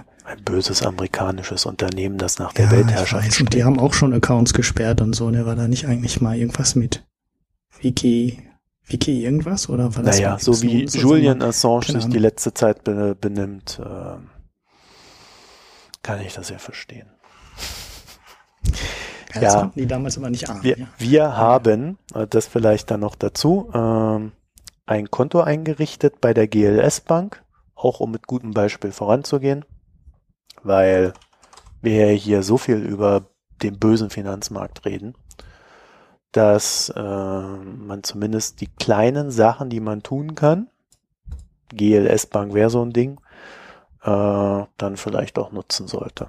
Ja, ja ich konnte übrigens innerhalb von einer Minute ein Unterkonto einrichten oder ein neues Konto zum bestehenden Account. Also ist ganz gut gemacht. Mhm. Also es können nicht nur toll- nicht nur gehypte Fintechs, sondern das kriegt auch eine ganz äh, äh, alteingesessene ähm, Nee, die machen das aus genauso dem- wie Number 26. Das äh, war eine sehr interessante Erfahrung. Ich habe mich dort äh, angemeldet, habe dann äh, per Videoident äh, mich bestätigt und der Mhm. einzige Unterschied zu Number 26 war, bei Number 26 musste ich nichts unterschreiben. Bei der GLS Bank musste ich noch den Vertrag ausdrucken und in die, unterschrieben in die Post geben. Und dann habe ich innerhalb Mhm. eines Tages äh, meine Sachen bekommen. mhm. Also ist aber ähnlich du, gut. äh, du warst aber vorher schon, ne? Also du bist da Mitglied, ne? Du musst ja Nee, nee. Mitglied werden. Nee, nee, Das- nee, nee, nee, du musst auch nicht Mitglied werden. Kannst einfach ein Konto Nein, ist das, einrichten. ist das nicht die äh, Geschichte, dass die da jetzt von ihren Mitgliedern irgendwie 60 Euro im Jahr haben wollen? Nee. Also Nein? sie verlangen Gebühren, sie verlangen Kontogebühren, ja, Ja. äh, das ist der Unterschied. dann kannst du bestimmen, äh, äh, was irgendwie mit den Einnahmen, die du generierst, irgendwie passiert, also wo das äh, verwendet werden soll. Ich habe so Kindertagesstätten und sowas genommen. Mhm. Und ähm, also Gebühren, äh, also du hast halt Kontogebühren. Ja. Also, also das muss man schon sagen, es ist äh, nicht billig, ja, so also gerade wenn man so mit äh, von, von so, so Consors oder Number 26 kommt, ähm, hm, kostet was. Ja. Aber dafür steht halt ein anständiges Geschäftsmodell dahinter. Also da kann man dann, wenn man sich nicht leisten kann, sollte man es nicht tun. Ja? Wenn man sich leisten kann, muss man es tun, finde ich. Ja. Ich suche gerade im Internet, gerade unkonzentriert, ja. Ja, du suchst gerade ähm, die Preisliste oder wie? Ja, ich meine, da wäre doch irgendwas gewesen mit, äh, dass der ähm, irgendwie da was haben muss. Naja, also das Einzige, was mich wirklich mhm. geärgert hat, aber wir quatschen ja jetzt hier so die ganze Zeit ne? immer weiter und hören gar nicht mehr auf hier mit dem Podcast. Das Einzige, was mich geärgert hat bei der GLS Bank, ähm, das war die Geschichte, dass wir, wenn wir Spenden sammeln, die ja potenziell ab einer gewissen Höhe, also es gibt so eine Kulanzgrenze, aber keine Ahnung, ich lasse das alles mein Steuerberater machen, die ist auch sehr niedrig. Ähm, aber wenn du Spenden sammelst, dann musst du ein Geschäftskonto errichten oder einrichten. Entschuldigung, nicht errichten. Mhm. Und das ist natürlich äh, von den Konditionen her, das kostet 5 Euro im Monat. Dann elektronische Buchungen, 15 Cent je Buchung. Ja, aber das ist doch dann, dann würde jede Spende 15 nee, nee, Cent kosten. Nee, nee, nee. Nicht, wenn wir Jeder Geld reinbekommen. Wenn so, ich eine beleghafte Buchung mache als Unternehmen, ja. dann ja, kostet okay. das Geld. Das ist, glaube ich, für uns ein sehr seltener Fall. Ja. Also fünf Euro pro Monat kostet das Ding. Das sind 60 Euro im Jahr. Also vielleicht kommt da die Zahl her. Äh, okay, das mag sein, dass das vorher nichts kostet. Die haben gesagt, dass sie ihre Gebühren erhöhen. Das war ja. eines der, der Dinge, äh, äh die frühzeitig die Gebührenerhöhung angekündigt haben. Ja, und da soll jetzt auch irgendwie eine Abstimmung drüber stattfinden. Ah, ich kriege das nicht zusammen. Äh, keine Ahnung. Hab's. Bin gerade erst aus dem Urlaub wieder. Sonst ja, das kommt alles wieder. In der nächsten Folge wird alles besser. In der nächsten Folge wird alles besser. Die wird auch kürzer. Ja, aber wer, wer den Rest jetzt News nicht machen. hört, weißt du, das Ende ist ja jetzt eher so, so, ja, administrativer Kram. Den hören die Leute doch gar nicht. So, und äh, was ich aber jetzt noch äh, äh, gerne noch machen würde, die, die fünf Minuten gebt ihr mir jetzt noch, das ist auf das Hörerfeedback der letzten Folge einzugehen. Und zwar, ich ratter das mal so ein bisschen runter. Ähm, der Jörg Seidel at LostGen auf äh, Twitter hat uns mitgeteilt, dass der Weltpreis für LNG, das ist das Flüssiggas, äh, sich entspannt hat und deswegen kommt auch ab und zu mal eine Ladung nach Europa, weil wir hatten ja so ein bisschen ja. die These, dass, äh, ich glaube, du hast das gesagt, du bist schuld. Genau, äh, ich habe es gesagt. Dass, das mal äh, der große Plan war, ganz viel Flüssiggas äh, von ähm, vom Persischen Golf nach Europa ähm, zu schippern und keiner äh, und ich nie was davon gehört habe. Da gab es direkt zweimal Feedback, ne? Ja, ja, genau. Der kommt der, ja aus der Energiebranche. Der Grund, ähm, ja der hat gesagt, äh, das wäre deshalb im großen Stil nicht passiert, weil die Japaner das Flüssiggas weggekauft haben. Nach Fukushima. Ähm, Genau, weil die die Atomkraftwerke ausgeschaltet haben und dadurch die ganzen Gaskraftwerke, die die hatten, bis äh, zur Volllast ähm, fahren mussten permanent und äh, da der große Teil des Flüssiggases dann hingegangen ist. Ja. Ähm, und was dann auch ganz interessant war, das war nämlich der Usedom-Spotter, also der gerade von dem Bier, der wählte dann nämlich auch, dass direkt hinter der deutschen Grenze in, ähm, mein Gott, äh, wie heißt denn jetzt auf Deutsch? Mir fällt es gar nicht mehr. So, Swinemünde. Genau, Swinemünde. Ähm, in Polen. Der alte deutsche Name, mir fällt der polnische Name nur gerade nicht ein. Ähm, ist auch egal. Äh, die Polen ein ziemlich großes äh, Terminal gebaut haben, genau dafür. Und die Polen inzwischen ähm, versuchen über Flüssiggas sich unabhängiger zu machen von dem Gas aus Russland. Das war ja auch genau der Zusammenhang, in dem wir über das äh, Flüssiggas diskutiert haben. Ja. Und die Polen die haben, haben so natürlich eine, ein bisschen mehr Angst vor So eine gute historische Erfahrung mit unseren russischen Brüdern. Ja. Dass und, äh, sie, deshalb haben ja. die da genau direkt hinter der Grenze ihr äh, Flüssiggasterminal hochgezogen und äh, decken wohl inzwischen ungefähr ein Drittel des Gasbedarfs ähm, über ähm, Flüssiggas aus dem Schiff. Mhm. So, weitere Rückmeldung war, der Herr Füst, der heißt Fußt. Genau, wichtig. Das, das ist das westfälische Dehnungs-E. Es wird nicht gesprochen wie in Soest. Jetzt habt ihr mal was ganz Wichtiges gelernt. Ähm, ich dachte nämlich, das wäre das rheinische Dehnungs-E, aber dann hat mir mein ehemaliger Deutschlehrer ganz fiesen Mist erzählt. Oh, die Deutschlehrer. Ja, ja, das ist ja. so, so ein Problem, die Deutschlehrer. Da kann ich noch eine kleine Anekdote, weil wir hier so schön am Quatschen sind, erzählen. Die Lena Gorelik, das ist eine Autorin, deren letzten zwei Bücher ihr lesen könntet, wenn ihr wolltet. Ähm, die hat bei ihrer letzten Lesung Besuch von einem Deutschlehrer gehabt.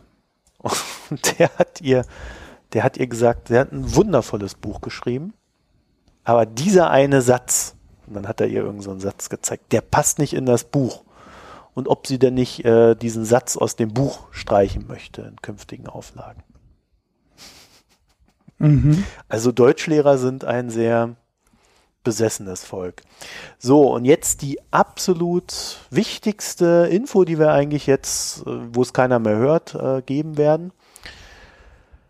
Wir sind beim Finanzblock Award dabei und ihr könnt für uns abstimmen. Ja, mach das. Das hast du gemacht, ne? Du hast dich da irgendwie angemeldet. Ja, das habe ich sogar während meines Urlaubs nochmal gemacht. Ähm, nochmal? Weil ich das im falschen Format äh, oh. Erst weggeschickt habe. Äh, mir war auch gar nicht ganz, äh, mir war auch gar nicht bewusst, dass da jeder, äh, der in diese Entscheidung reinkommt, dann am Ende in diesen Publikumspreis landet, wo das Voting gemacht wird. Ich dachte eigentlich, äh, dass äh, da werden nur ein paar drin, aber offensichtlich sind da irgendwie alle drin. Ähm, ja, und da kann man für uns abstimmen. Ähm, ich habe das, äh, das äh, Bewerbungsformular zwar eigentlich äh, gedacht, wir schicken das mal äh, in den Bereich äh, multimedial aufgeführtes oder, oder, oder aufgefülltes Blog, mhm. ähm, weil wir einer der wenigen multimedialen Sachen sind, die da passiert. Die anderen machen ja Gewinngarantie. Und äh, da gab es einen eigenen, da gab es einen eigenen Award für, also da gibt es einen eigenen Preis für, ja. der dann ähm, mit 1000 Euro dotiert wäre, wenn wir den gewinnen würden. Ähm, aber jetzt sind wir halt auch zusätzlich noch in dem Publikumspreis drin. Ich weiß gar nicht, ob es da auch einen Tausender für gibt äh, für die Abstimmung, wenn man den gewinnt.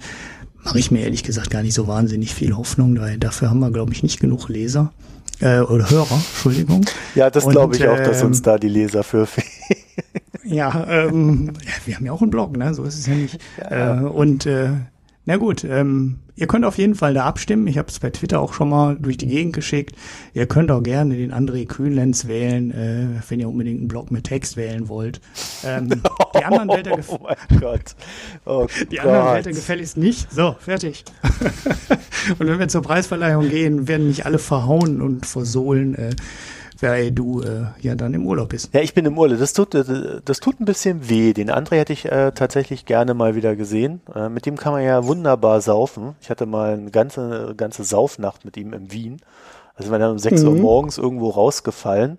Und dann hat er mir die ganze Zeit erzählt, dass es so, so ganz tolle Eiterle nennen die das dort. Klingt total eklig, ähm, ist aber wohl irgendwie eine Wurst mit Käse. Mhm. Und äh, dass die ganz toll sind und dass man die jetzt unbedingt, äh, bevor wir jetzt irgendwie da äh, endgültig versacken, uns noch eine holen. Ja, und dann haben die um, da sind wir um 6.05 Uhr da aufgetaucht und dann hat er da gerade sauber gemacht in seinem Wurstverkaufwagen. Mhm. Ja, die ja. mal bis um 6 auf. Und um 8 macht er wieder auf, aber für die zwei Stunden wollte er seine Ruhe haben. Ja. Ja, ja, ist ja auch gar nicht klar, ob der überhaupt kommt. Ne? Der muss ja auch erstmal nomi also in die. Ich glaube, da gibt's noch mal eine Endausscheidung. Ich bin mir nicht ganz sicher, wie die, ähm, wie die Bedingungen da Ach so, waren. man wird nicht eingeladen, wenn man, wenn man nicht da irgendwo reinkommt, oder wie? Ich glaube schon. Ähm, also, äh, also ich glaube, es kann jeder, der, der, ähm, der will, kann, glaube ich, auch eine Karte dann bekommen für den Eintritt. Die muss er kaufen, damit der Preis finanziert ist. Ne? Ich war damals da, das waren ja die ersten, ich habe den ja schon mal gewonnen, ganz, ganz am Anfang. Äh, den Preis für Besonderes. Ich bin irgendwie der Spezialist für Besonderes. Das, ist das denn gewesen? Er hat sich besonders bemüht. Das war irgendwie so ein Sonderpreis. Ich kriege das gar nicht mehr so ganz genau Stets zusammen. bemüht. Aber am Anfang war das immer auf der Republika. Da war es natürlich auch deutlich einfacher, da hinzufahren, wenn man eh auf die Republika Ja. wollte. Ähm, man hatte dann die Republika-Eintritt frei und äh, Das hat war sich also auf alle. Fälle Ähm, gelohnt, ja. Es war auf jeden Fall lohnend. Da war ich ja dann auch mal mit dem André äh, auf dem Konzert abends. Das war sehr, sehr nett. Das war ein sehr netter Abend. Ähm, und jetzt ist es ähm, immer im Rahmen so ein, ja, von so einem Barcamp, von, vom Finanzbarcamp, äh, wo dann Leute irgendwelche Ideen präsentieren, entwickeln innerhalb von zwei oder drei Tagen. Und dann gibt's am Ende so einen Preis. Das ist dann jetzt in dem Sinne nicht so ein Gathering wie ähm, die Republika, und für mich dann ein bisschen unspannender, deshalb war ich dann auch nicht mehr da, seit das nicht mehr auf der Republika ist. Weil irgendwann muss man ja auch Geld verdienen oder mal arbeiten und dauernd irgendwo hinfahren kann man ja dann auch nicht. Ähm, naja gut, aber äh, wenn man einen Preis kriegen würde, wären wir natürlich da. Also ich. Du Ja, ich, ich bin im Urlaub. Das wäre dann ja Hamburg. Das ist mir scheißegal, ob wir einen Preis ne? gewinnen. Ja, Also es ist mir nicht egal, aber äh, ich bin im Urlaub und ich werde da auch nicht da sein. Äh, wenn der André da tatsächlich kommen sollte, würde mir das dann auch sehr leid tun. Aber äh, tatsächlich, also wenn, wenn ihr uns nicht mögt, dann stimmt bitte für den André ab. Weitwinkel subjektiv heißt der Blog. genau. Verlinke ich euch den an Blog. Der, Tolle Charts. Ist, ja, genau. Er hat sich jetzt irgendwie auf Charts kapriziert in letzter Zeit, habe ich so den Eindruck. Und immer interessante Diskussionen auch auf Twitter mit äh, Oh ja, heute hat er zugegeben, dass Journalisten gar nicht richtig arbeiten können im Wirtschaftsbereich. Mhm. Ach so, ja, doch, das habe ich mitgekriegt. Hab ich als also rausgekitzelt. Ja. Ähm, war ja nicht mehr bei der Financial Times Deutschland ist, da war ja alles gut, ja. Naja, Ja, das gut, ist aber ein interessantes Thema. Er hat ja gesagt, äh, er, er kommt schlichtweg nicht an die Daten ran, weil die Geld kosten und das kann sich halt nicht jeder, jedes äh, Unternehmen leisten, diese Daten, äh, den Zugang zu haben. Und ähm, das finde ich, äh, wenn du das so in, in einem größeren Rahmen denkst, ja schon bemerkenswert. Das könnte einiges äh, im Wirtschaftsjournalismus erklären. Ja, Ja, ja, also die- durchaus. Also ich kann mir gut vorstellen, dass ein Analyst oder ein Chefvolkswirt bei einer Allianz oder bei der Deutschen Bank an mehr Daten rankommt, als es ein äh, Journalist beim Handelsblatt hat. Halte ich für komplett plausibel. Ja, Weil die, da sind so Spezialinformationen, die sind einfach unfassbar teuer. Und wenn der Ersteller der, äh, und Sammler der Daten kein Interesse hat, dass das in die Presse kommt, also bei der Öffentlichkeit braucht, dann verschenkt er die Daten auch an die Presse nicht. Mhm. Und äh, ja, dann ähm, will der von denen auch 5000 Euro im Monat haben oder 10.000 Euro, dann sagt sich hier eine Zeitung auch schnell, nö, das kaufen wir nicht, das ist zu teuer. Und äh, die Bank, wenn sie ein Interesse hat und damit äh, genügend großen Summen hinter spekuliert oder äh, bessere Entscheidungen trifft, dann bezahlen die das und dann haben die die Daten und äh, die Presse und der Journalismus hat die Daten nicht. So. Keine Jetzt haben wir, Situation. Jetzt haben wir aber unser Gequatsche hier noch durch ein paar gute Infos nebenher, die wir eingestreut haben, hoffentlich ausreichend aufgewertet, äh, um Gnade über uns walten zu lassen. Ja, wir versprechen, dass es nächstes Mal alles besser wird, wie jede Folge. Vor allem jetzt Ja, wieder regelmäßiger, zumindest, zumindest bis Ende September. So, Genau, und dann gibt's vier Wochen Pause. Oder Ja. fünf. Schauen wir mal. Ja, Fünf. ja, in dem Sinne, Alles klar, dann sind wir durch. ja. Bis nächste Woche. Tschüss. Ciao.